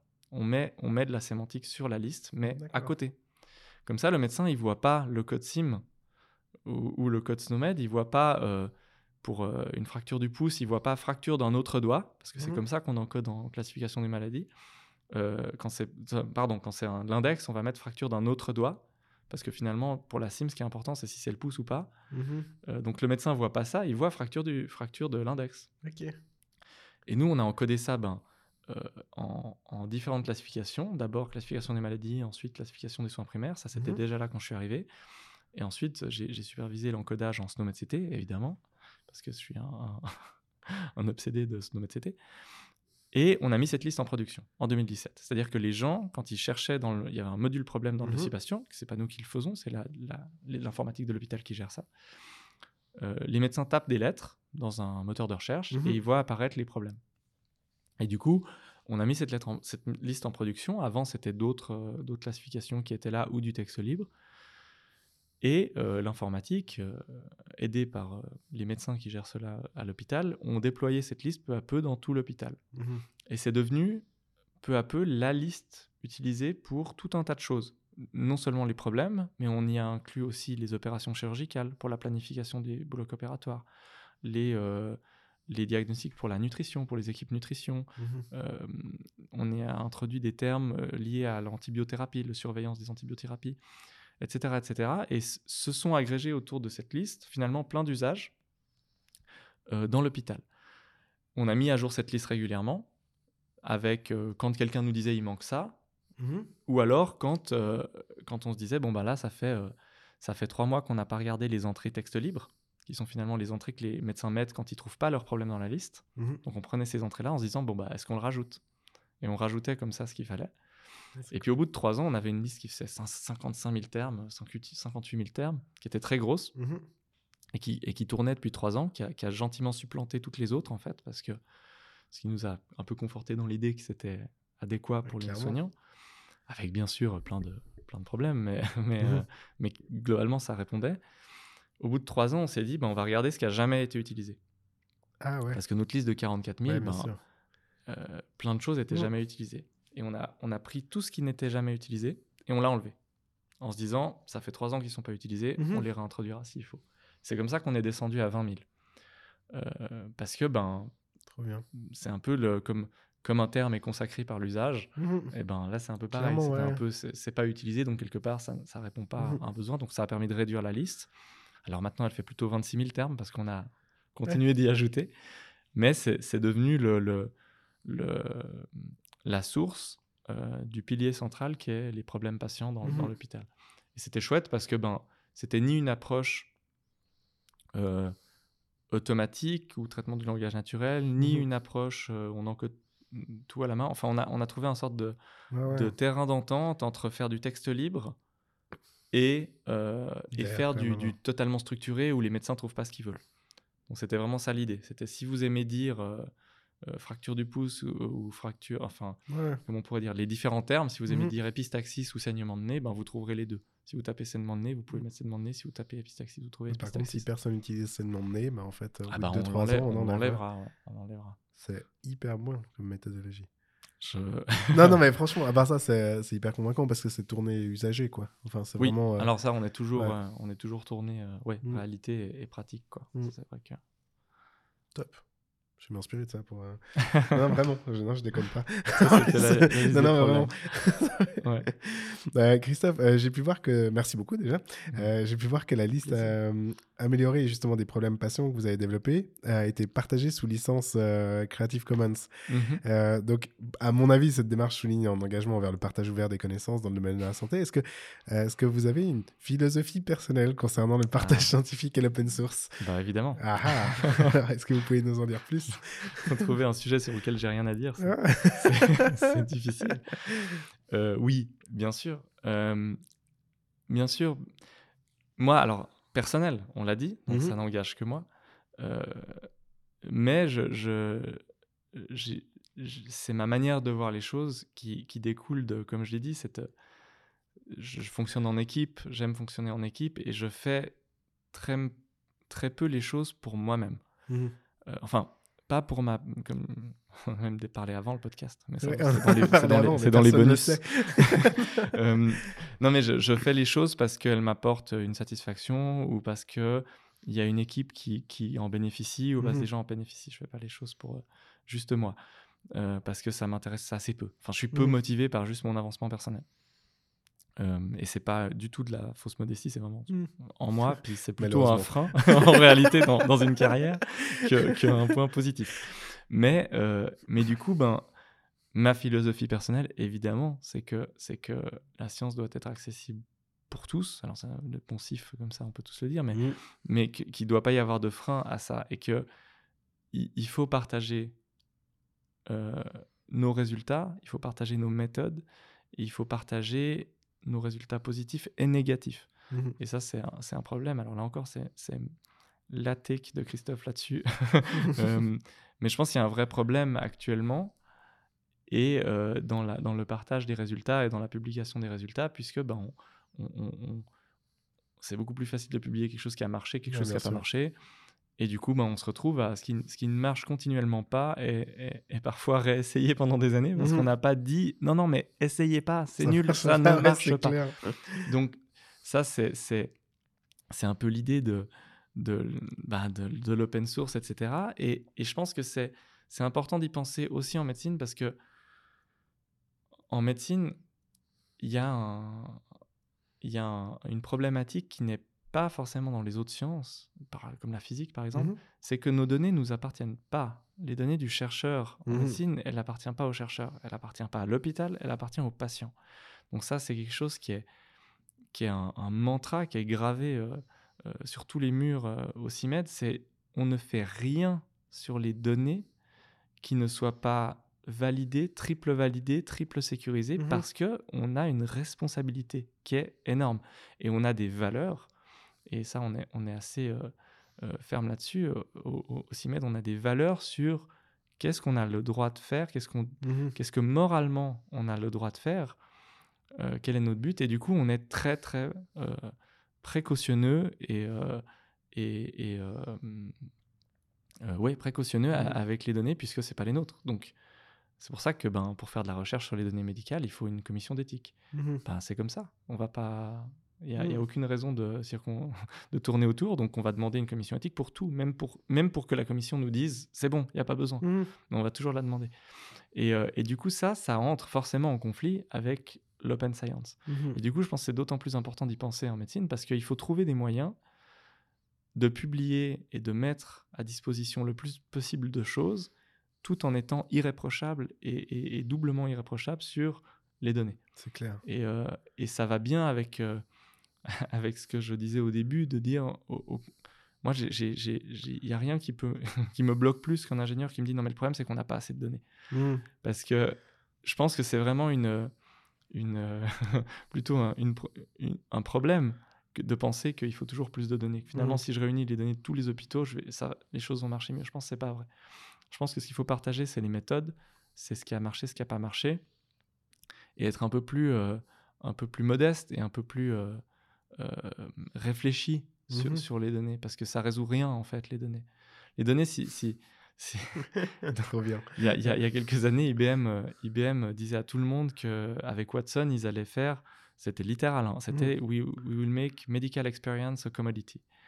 Euh, on va résoudre, on va Ouais. l'expérience médicale. Et le- leur, leur but, c'était de dire ben, donnez-nous vos données, puis dans, dans deux ans, les médecins, c'est un, stage pour utiliser des outils informatiques parce qu'on Mhm. aura résolu le problème. Et cinq ans après, il, il- disait ben, en fait, non, on n'a pas réussi. Donc, euh, on- n'y arrive pas parce que c'est plus compliqué que ce qu'on pensait. Mhm. Donc je pense qu'il y a, il y a une, il y a, il y a un, un- il faut faire beaucoup mieux pour partager nos résultats et ce qui marche, ce qui marche pas, euh, Mhm. sans, sans sombrer dans la facilité de dire non non mais si vous me donnez toutes vos données, euh, les choses vont, vont mieux marcher. Je pense qu'il y a, un- il y a, un- il y a un- Mhm. une position d'équilibriste à trouver. Et puis ben on a, on a toutes les on a, on a beaucoup d'outils maintenant en médecine pour bosser avec des données synthétiques, pour, euh, Mhm. pour il y a des datasets ouverts, etc. Et, et c'est pour ça que ça nous tenait à cœur de, de, de donner la liste. Mhm. Enfin, moi, ça me tenait en tout cas à cœur de, de mettre cette liste en open source parce que je pense que ça, c'est quelque chose qui peut aider. C'est quelque chose qui peut servir. Donc, euh, c'est- Mhm. c'est. Ouais, c'est, je pense que c'est- important de s'intéresser à ça parce que en, en médecine, c'est un jeu d'équilibriste. Donc, Mhm. on peut être soit, euh, ben, on partage rien et puis, ben, c'est pas forcément, c'est pas, pas top parce que Ouais. la, la science a besoin de d'ouverture et de partage, et, et on est plus fort tous ensemble. Et en même temps, euh, euh, voilà, Euh, Mhm. c'est pas parce qu'une startup vous dit non mais donnez-moi accès à vos données euh, Ouais. et, et je vous fais un modèle qui marche. euh, là, je suis plus réticent. je comprends, super. Euh, passons ma- maintenant à une euh, autre application de. Euh, face à la crise du Covid-19, donc les hôpitaux universitaires de Genève ont été rapidement désignés pour gérer tous les cas du canton de Genève. Mhm. Et dans ce contexte, donc le CIMED a joué justement un rôle crucial, notamment en développant des tableaux de bord et des prédictions pour soutenir les prises de décision. Est-ce que vous pourriez nous parler du processus de création de la nouvelle base de données centrée sur le Covid-19 à l'hôpital et en particulier de la manière dont vous avez géré et encodé, donc justement en équipe, euh, les données avec des normes sémantiques? Oui, alors bah, le Covid-19, euh, on en a que trop parlé, mais, Ouais. mais c'était une période euh, particulière. Donc bah, le- le- ça a commencé à Genève en, en février, euh, février-mars Mars. 2020. Ouais, ouais. Euh, et en fait, assez rapidement, le CIMED s'est retrouvé un peu euh, mandaté Mhm. d'aider la gouvernance de l'hôpital à piloter un peu euh, pendant la crise. Donc on s'est retrouvé à, à, à, à devoir, à essayer, à devoir, à vouloir faire des, des, des outils de, de, de navigation. Donc, euh, donc la navigation, bah, il, faut, il faut deux choses. Il faut d'abord avoir une idée de où on est et puis de, une, une idée de où ça va. Quoi. Ouais. Donc euh, sur le où on est, ben, ben, on, on a pu apporter... Donc assez vite, en fait, on s'est mis... euh, c'était c'était fou comme période. C'était aussi assez génial. Il Mhm. faut l'avouer, c'était un, un drame évidemment planétaire, mais, mais au sein de l'équipe, c'était un moment où on s'est retrouvé un dimanche euh, à 3h ou un dimanche matin à recevoir un message de Christian. Ah, il faut faire un truc pour supporter l'hôpital durant la crise. Qui est dispo? Et, euh, et se retrouver ben, trois heures plus tard sur Zoom un dimanche avec 100% de l'équipe. Mhm. Euh, pas parce qu'on a peur du chef, pas parce Ouais. qu'on est euh, en crunch ou parce qu'on souffre, de... mais juste parce que ben on était là quoi. On était là parce que justement parce qu'on a cette équipe dont j'ai déjà Mhm. parlé et, et qui, a, qui a- qui a juste envie de se soutenir et d'avancer. Et donc assez vite on s'est retrouvé à dire ben, qu'est-ce qu'on peut faire, qu'est-ce qu'on peut faire de plus? Parce que ben l'informatique de l'hôpital elle est déjà Mhm. gigantesque et elle fonctionne et elle est très bonne pour faire du temps réel, pour proposer des choses sur l'hôpital en temps réel. Mais qu'est-ce qu'on peut ajouter? Qu'est-ce qu'on peut faire de, de discriminant? Et donc, Mm. euh, on, on a vite, on s'est mis, on s'est vite mis d'accord sur l'idée de construire des dashboards, des panneaux de, de visualisation des données, en se disant, bah, la visualisation des données pure hôpital, on, on va pas faire mieux que la, D- que la DSI, c'est- ça n'a pas de sens. Mais on peut, on peut faire euh, la différence en intégrant des données de, de sources variées. Donc, on, peut donner une loupe en disant, bah, c'est ça qui se passe à- dans l'hôpital, certes, Mhm. c'est ça qui se passe à Genève, c'est ça qui se passe en Suisse, c'est ça qui se passe dans le monde. Donc in- intégrer comme ça des, de- des flux de données Mhm. très variés, toujours en, en- en ayant un, un fort, euh, un fort intérêt sur la sémantique, de Mhm. proposer des choses justes, euh, ce qui n'était pas tout simple. Et vu qu'on a une équipe machine learning quand même, euh, de pro- d'essayer, de- enfin machine learning, probabiliste, etc., euh, de proposer des prédictions. Mhm. Et puis là, bah alors c'est pas du tout euh, mon travail. Moi, je m'occupais vraiment du lien entre, euh, pour l'hôpital, pour, pour Genève un peu aussi, mais du lien avec ces données-là, de, de s'assurer de la, bah, de la, ce que je fais partout, quoi, la Mhm. réutilisation des données. Mhm. Euh, et on avait une équipe qui bossait sur les prédictions pour essayer de donner des prédictions le plus juste possible et d'avoir là aussi l'approche, euh, l'approche du CIMET qui est, qui est portée par son chef, mais de se dire voilà qu'est-ce qui marche, soyons pragmatiques. Mhm. Euh, quelque chose qui est, qui est- qui est très euh, présent chez nous, c'est on, on regarde les données et on, on essaye de pas se laisser perdre dans des, dans des modèles mat- mathéma- mathématiques qui, qui nous promettent, des, Mhm. choses sans comprendre vraiment comment ça fonctionne. On essaie de toujours rester proche, de dire finalement ah mais le modèle il dit ça, mais, mais ça paraît réel ça si on, vraiment on se, po- on se propose Mhm. dans l'hôpital? Et c'est un peu comme ça qu'on a essayé de développer, que l'équipe a développé des prédictions qui ont, je l'espère, et puis ça a été euh, plutôt euh, validé, Mhm. qui ont- aidé un peu le- le- la gouvernance, au moins un petit peu, à se dire bah voilà combien on, combien on ouvre de lits, combien, Mhm. on, combien on garde en réserve, que- qu'est-ce qu'on qu'est-ce qu'on investit où? Et on- je pense qu'on a été, euh, on a été en tout cas un des facteurs, euh, certainement pas le seul, mais on a Mhm. été une des, une des boussoles que, que la gouvernance a pu utiliser. Du coup, pardon, je reviens à la base, mais Ouais. tout ce travail qui a été fait, notamment sur les données de l'hôpital, ben, ça, ça a fait qu'on a dû euh, brasser beaucoup de données, les, les standardiser, mettre de la sémantique. Donc, on a fait ça comme on fait tout le temps.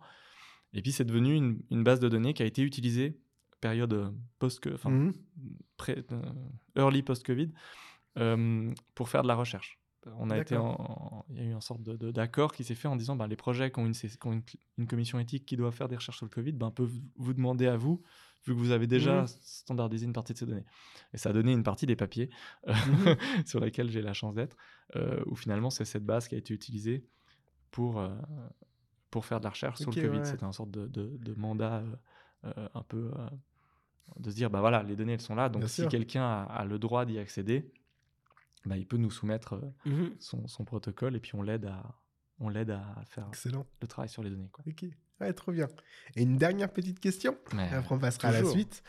Euh, donc, Christophe, en complétant votre formation initiale en médecine par des études d'informatique, vous avez créé un Mhm. profil professionnel unique et multidisciplinaire. Désolé à tous les auditeurs et auditrices. enfin, pour Euh, moi, ça- Comment cette combinaison de compétences en médecine et en informatique vous permet-elle de percevoir l'évolution future du champ de la recherche médicale? Et est-ce que vous pensez que cette approche interdisciplinaire puisse ouvrir de nouvelles voies dans la manière dont nous comprenons et traitons les maladies? Et également, est-ce que, à votre avis, cela présage comme transformation de la discipline et des compétences nécessaires sur le, le futur? bah, j'ai- forcément, j'ai un avis. c'est une, une, une habitude d'avoir des avis chez moi. Mais euh, oui, elle- ben, ma double formation, comme je l'ai dit, elle est, elle, est, elle est presque accidentelle. Enfin, euh, en tout cas, elle est, elle est opportuniste, enfin, basée sur les opportunités. Euh, je suis assez content, à titre personnel, de comment elle me sert. Euh, je pensais pas forcément, j'avais un peu des doutes parce que en me disant bon j'ai fait les deux, est-ce que j'arrive à marier les deux, est-ce que je vais en- complètement oublier l'un, complètement oublier l'autre?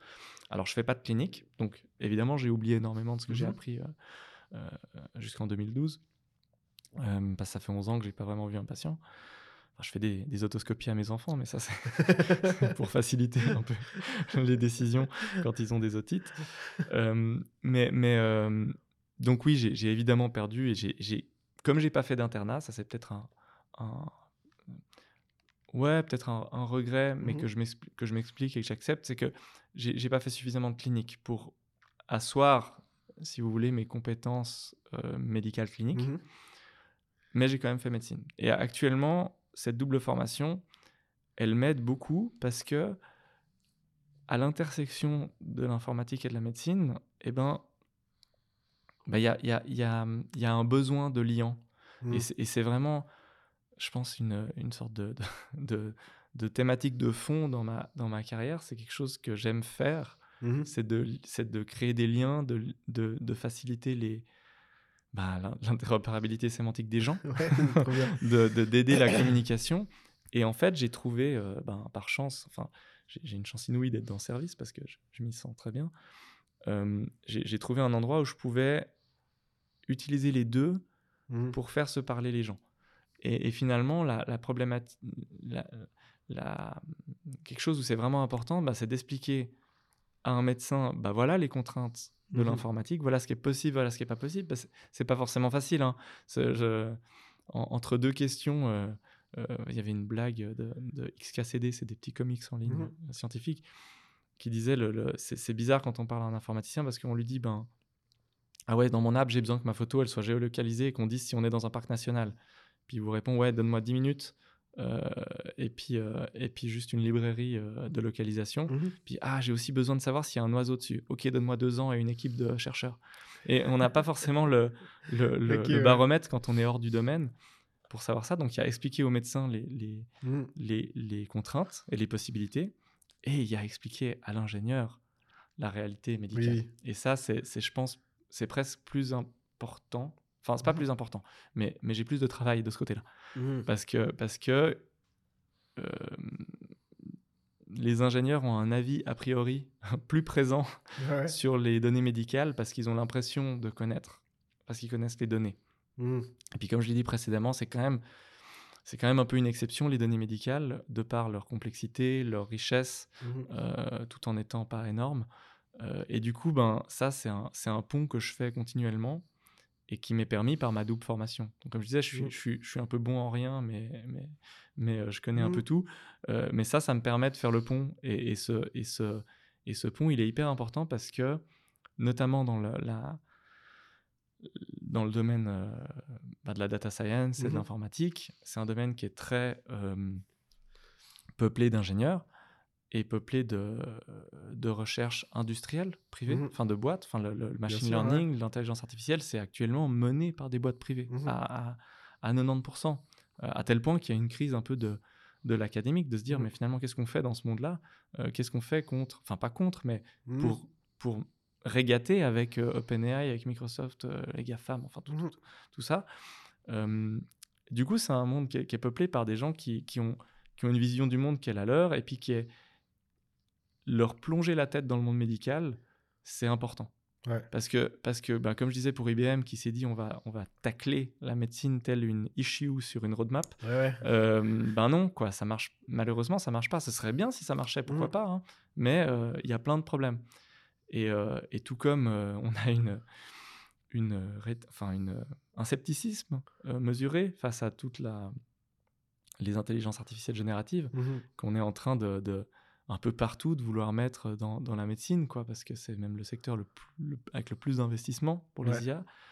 Euh, ben voilà, on, on- on a cette. euh, la médecine me donne, par chance, cette vision du monde médical Mhm. et de cette compréhension de la, du médical qui permet de, la plupart du temps, tempérer, mais aussi euh, diriger les, les efforts euh, qu'on fait dans la recherche. Et je pense que c'est quelque chose, c'est pas un profil si unique, Ouais. beaucoup moins euh, que quand j'ai commencé Mhm. et probablement euh, euh, encore beaucoup moins qu'avant, enfin qu'il y, y a 20 ans, parce que bah, il y a quand même des professeurs qui ont fait de l'informatique médicale. On en a quand même deux euh, sacrément euh, renommés euh, à Genève. Entre... Mhm.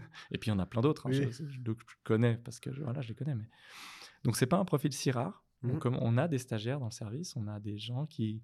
On en a pas mal des médecins comme ça qui disent bah, je, je réfléchis, Mhm. J'aimerais faire un peu des deux. J'aimerais. Donc c'est pas un profil si rare, mais c'est un profil qui est important Mhm. parce qu'il n'y aura pas de. Je pense qu'il n'y aura pas de vrai progrès dans ce domaine-là sans inclure des soignants, Mhm. parce qu'il y a, y a quelque, y a de l'humain dans ce métier et il y a de l'humain dans la réflexion médicale qui est un peu, euh, qui est souvent oublié dans les projets euh, purement industrie. Mhm. Et du coup, il y a, un- euh, ouais, je pense qu'il y a un Ouais. vrai, une vraie importance. C'est- comme la sémantique. Mhm. C'est un peu euh, le truc dont on se dit, ouais, finalement, il n'y a peut-être pas trop besoin si on a assez de data. De data. Mhm. Et euh, non, je pense qu'il il faut des humains. Il faut des human in the loop pour, euh, pour, pour diriger tout ça. Donc, Cool. Merci beaucoup. j'espère avoir une utilité. Clairement, mais je pense que c'est avéré. Christophe, je vous remercie sincèrement pour cette présentation de vos recherches. Elle jette un bel éclairage sur l'importance d'un langage commun et donc de la sémantique dans les milieux médicaux. Et j'espère, mais j'en suis quasiment convaincu, euh, que cette présentation aura été aussi intéressante pour nos auditrices et auditeurs qu'elle a été pour moi. Avant de poursuivre vers la seconde partie de ce podcast qui va nous amener vers le futur de votre recherche, je pense qu'une petite pause musicale s'impose. Cela va nous permettre de faire reposer un peu nos neurones en vue de la dernière partie de l'émission. Donc Christophe, qu'est-ce que vous nous proposez d'écouter aujourd'hui? Alors, j'ai beaucoup hésité. Ok, les explications viennent Je- après ça le viendra morceau. après. Mais euh, je propose un morceau qui s'appelle euh, 14.3 Billion Years Yeah. de Andrew Prallo. Excellent, donc on se retrouve juste après euh, 14.3 billion years de Andrew Prallo pour la suite de Learning from Data. À tout de suite. À tout de suite.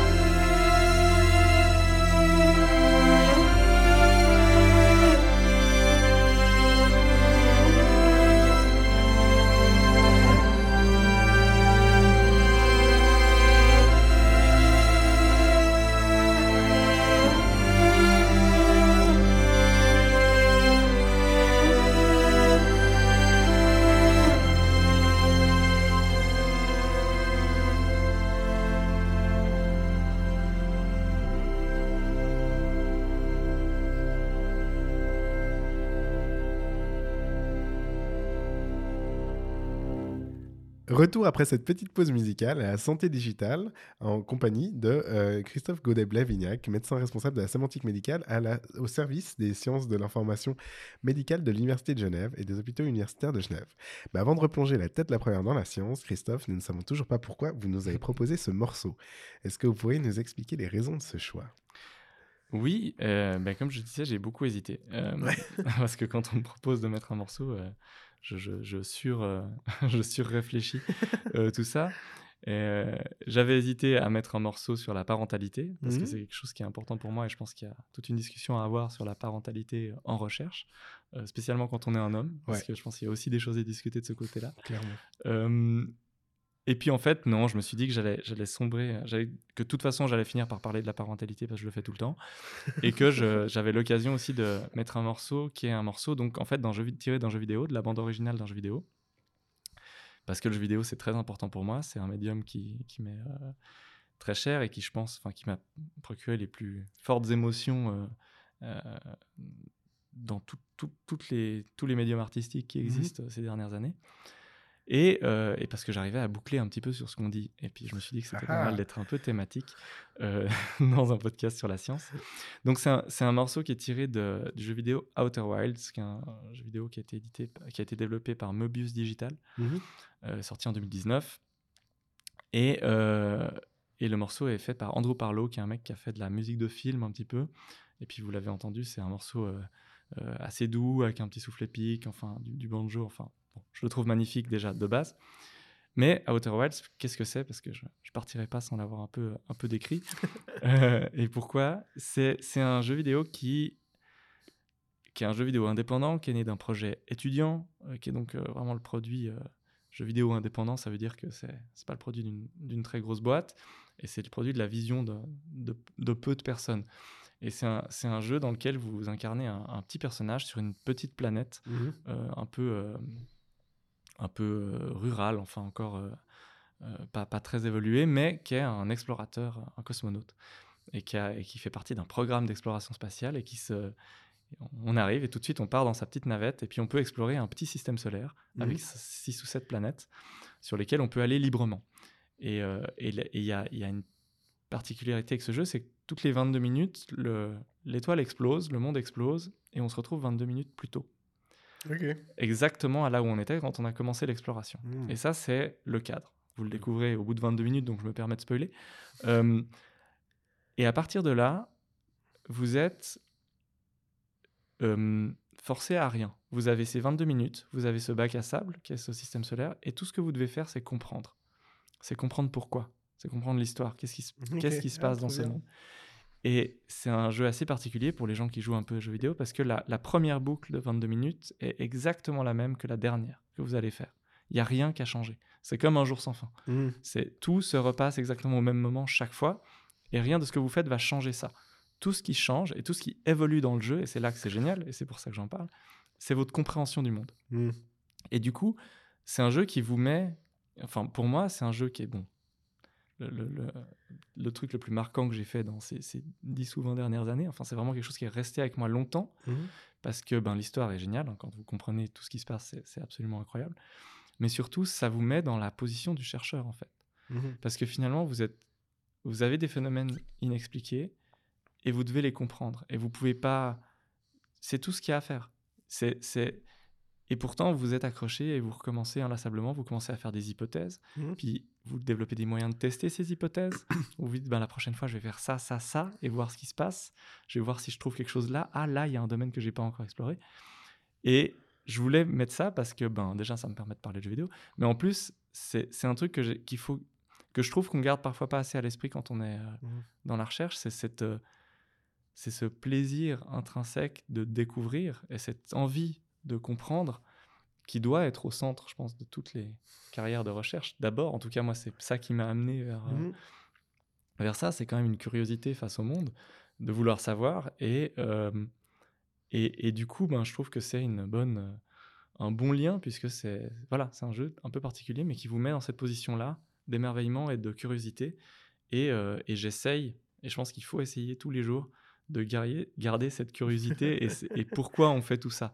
Euh, en tout cas, personnellement, je fais pas tout ça parce que je veux être euh, prof ou parce que euh, je veux un salaire au bout du mois. Je- Enfin, bien sûr aussi, mais je fais d'abord ça parce que ben, j'ai une curiosité face à tout ça. Mhm. Et, et- et garder ce petit enfant en nous qui voulait, qui jouait avec des cailloux et qui regardait comment ça tombait, si ça se cassait ou pas, je pense que c'est important. Et ce jeu ben, m'a replon- replongé complètement là-dedans. Donc, donc bien. voilà. Ah, mais je vais, je vais clairement m'y intéresser de très très Outer près à partir de ce soir. Euh, merci beaucoup pour cette belle découverte. Lâchez cette. Lâche, lâche Switch, Guillaume. Euh, et maintenant, sans plus attendre, nous allons donc passer à la deuxième partie de notre émission qui va nous amener à nous intéresser au futur, en tout cas à votre Mhm. futur, et plus précisément celui de vos recherches, Christophe.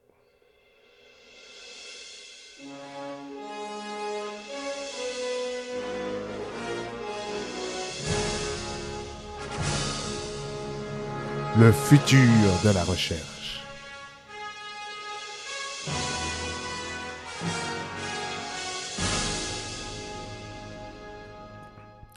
On a eu l'occasion de voir que vos activités ne manquaient pas d'objets pour s'épanouir et j'imagine que vous devez avoir de nombreuses idées en tête pour la suite de vos travaux. Christophe, est-ce que j'oserais vous demander de nous livrer ici en exclusivité quels seront les prochains objets qui animeront votre recherche? En exclusivité mondiale. mondiale, interplanétaire Alors, il faut, il faut que je vois de quoi je peux parler. Ah ah. Mais euh, non, c'est bah, assez, euh, assez simplement. on- en fait, ces, tra- ces travaux, ils ont. Enfin, tout ce qu'on fait au CIMED et puis ce que je fais spécifiquement moi autour de la sémantique, c'est vraiment un continuum.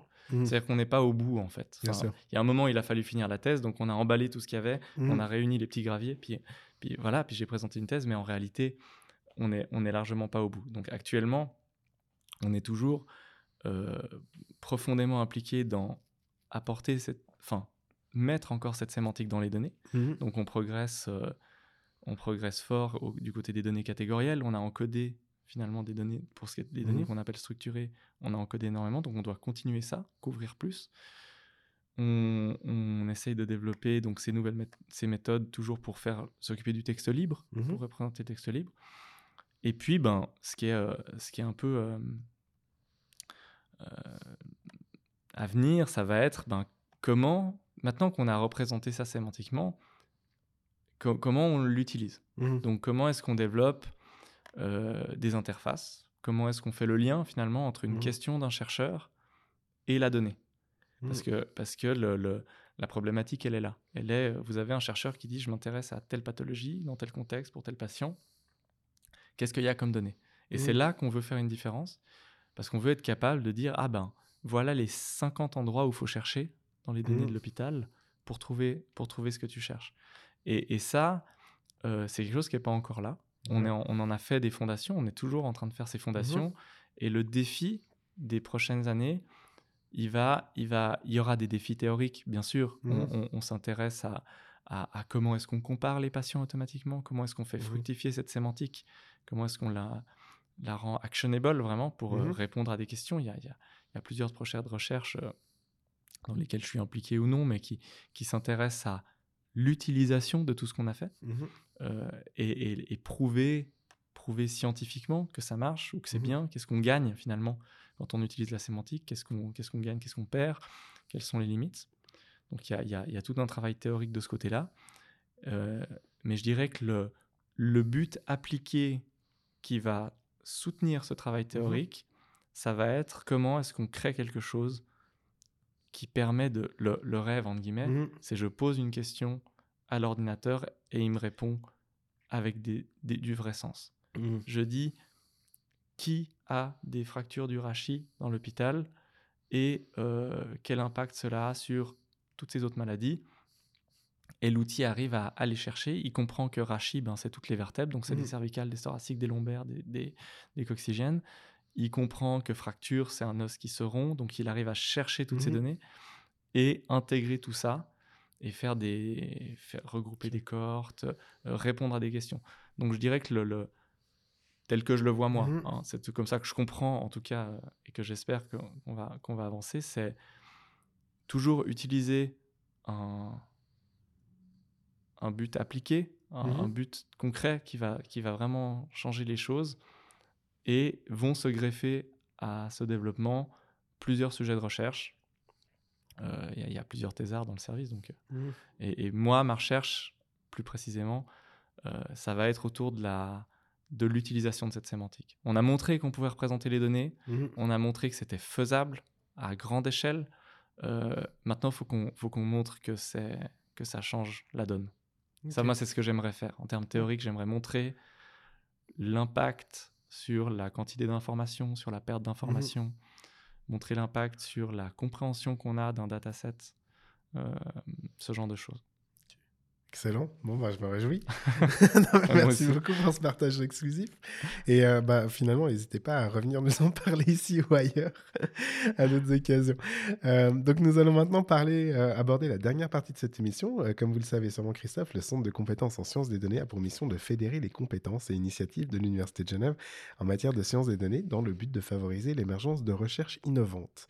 Et c'est dans cette perspective que j'offre toujours la possibilité à mes invités, lorsqu'arrive la fin de ce podcast, de procéder à un appel à collaboration. C'est l'heure du point de rencontre. Donc Christophe, comme nous avons pu le voir, vous êtes déjà engagé dans de nombreuses collaborations euh, et avec plusieurs projets en cours qui doivent déjà vous prendre finalement passablement de temps. Mais si d'aventure vous aviez envie de développer de nouvelles collaborations, ce moment est comme une bouteille à la mer. Est-ce que vous auriez un mot, euh, une- un appel à collaboration comme ça à lancer sur les ondes? Alors, c'est encore une fois, je suis pas, je ne suis pas chef de service encore, en tout cas, et même peut-être pas, mais enfin bref, je suis pas chef- donc c'est pas moi qui décide des collaborations, mais je dirais que s'il y a, moi, il y a, il y a quelque chose qui, moi, me titille depuis quelque temps. Euh, on a beaucoup de facilité, enfin pas beaucoup de facilité, mais on trouve des data scientists euh, qui s'intéressent aux données médicales. Mhm. Euh, quand on dit qu'on a, ne serait-ce qu'un accès à, à certaines données médicales ou des projets de recherche qui incluent des données médicales, il y a, il y a toujours des, des data scientists pour être intéressés. Moi, ce qui m'intéresse euh, actuellement, c'est des, des gens avec un background mathématique D'accord. parce qu'on a des questions autour de, de- des, des- autour de la représentation en graphe, autour des, graphes de connaissances, Mhm. autour de concepts comme ça qu'on manie. Et je pense que c'est euh, c'est une richesse. Enfin, ce serait une richesse que d'avoir des gens qui ont, ce cerveau du mathématicien. Et pas, pas Mhm. euh, je sépare un peu ça, mais c'est ah, là encore, je fais des, je fais des catégories, mais mais un peu cette approche, euh, cette approche du mathématicien fou. Mhm. Euh, et, et là, comme ça, moi, c'est si je devais dire, choisis une personne avec qui tu vas, tu vas pouvoir créer des nouvelles choses, ben, ce serait ça. Ce serait quelqu'un avec un background fortement mathématique, qui aime euh, poser des théorèmes et, euh, et, écrire sur des tableaux noirs, euh, plutôt que quelqu'un qui, qui, qui développe des scripts. Parce que, pas parce que j'aime Ouais. moins l'un que l'autre, mais parce que je pense que c'est quelque chose que j'ai pas encore euh, a suffisamment euh, exploré et, et, euh, ça m'intéresserait Excellent. de voir ça.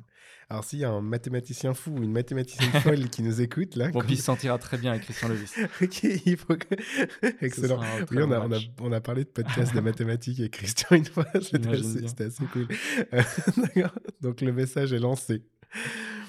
Merci de tout cœur, Dr Christophe Godet-Blavignac, d'avoir accepté de partager vos recherches avec nous aujourd'hui dans ce 32e épisode de Learning from Data.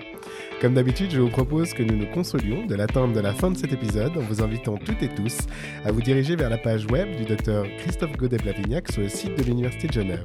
Vous y retrouverez les références des recherches dont nous avons parlé aujourd'hui et plus d'informations sur son parcours. Je parle sous son contrôle bien sûr, mais j'imagine qu'il me pardonnera de vous dire de ne pas hésiter à prendre contact avec lui si vous avez des questions ou si vous souhaitez développer de nouveaux projets en collaboration en envoyant un mail à l'adresse christophe.godetblavignac.unige.ch. Ce programme vous était proposé par le Centre de compétences en sciences des données de l'Université de Genève. Retrouvez toutes les informations y relatives sur notre page web datascience.unige.ch. Et là aussi, bien sûr, n'hésitez pas à prendre contact avec nous à l'adresse ccsd.unige.ch pour faire part de vos questions, commentaires, critiques. J'en profite également pour vous inviter à vous inscrire à la liste de diffusion du CCSD, vers laquelle vous trouverez un lien sur la page d'accueil de notre site. Si vous avez aimé ce podcast, nous organisons une multitude d'autres activités auxquelles vous êtes bien entendu toutes et tous plus que bienvenus. Et comme tout bon podcast qui se respecte, je ne résiste pas à l'envie de vous inviter, si vous appréciez ce que nous faisons, à liker notre contenu sur votre plateforme d'écoute et à nous laisser un petit commentaire. Ça fera toujours plaisir et nous permettra de nous faire connaître par d'autres, ce qui n'est clairement pas pour nous déplaire. Ceci étant dit, nous nous retrouvons donc comme d'habitude le mois prochain pour un nouvel épisode de Learning from Data. En attendant, je vous remercie toutes et tous d'avoir suivi cette émission et je vous dis à une prochaine. Au revoir Christophe. Au revoir, Guy. Au revoir tout le monde. Merci beaucoup. Merci à vous. À dans un mois.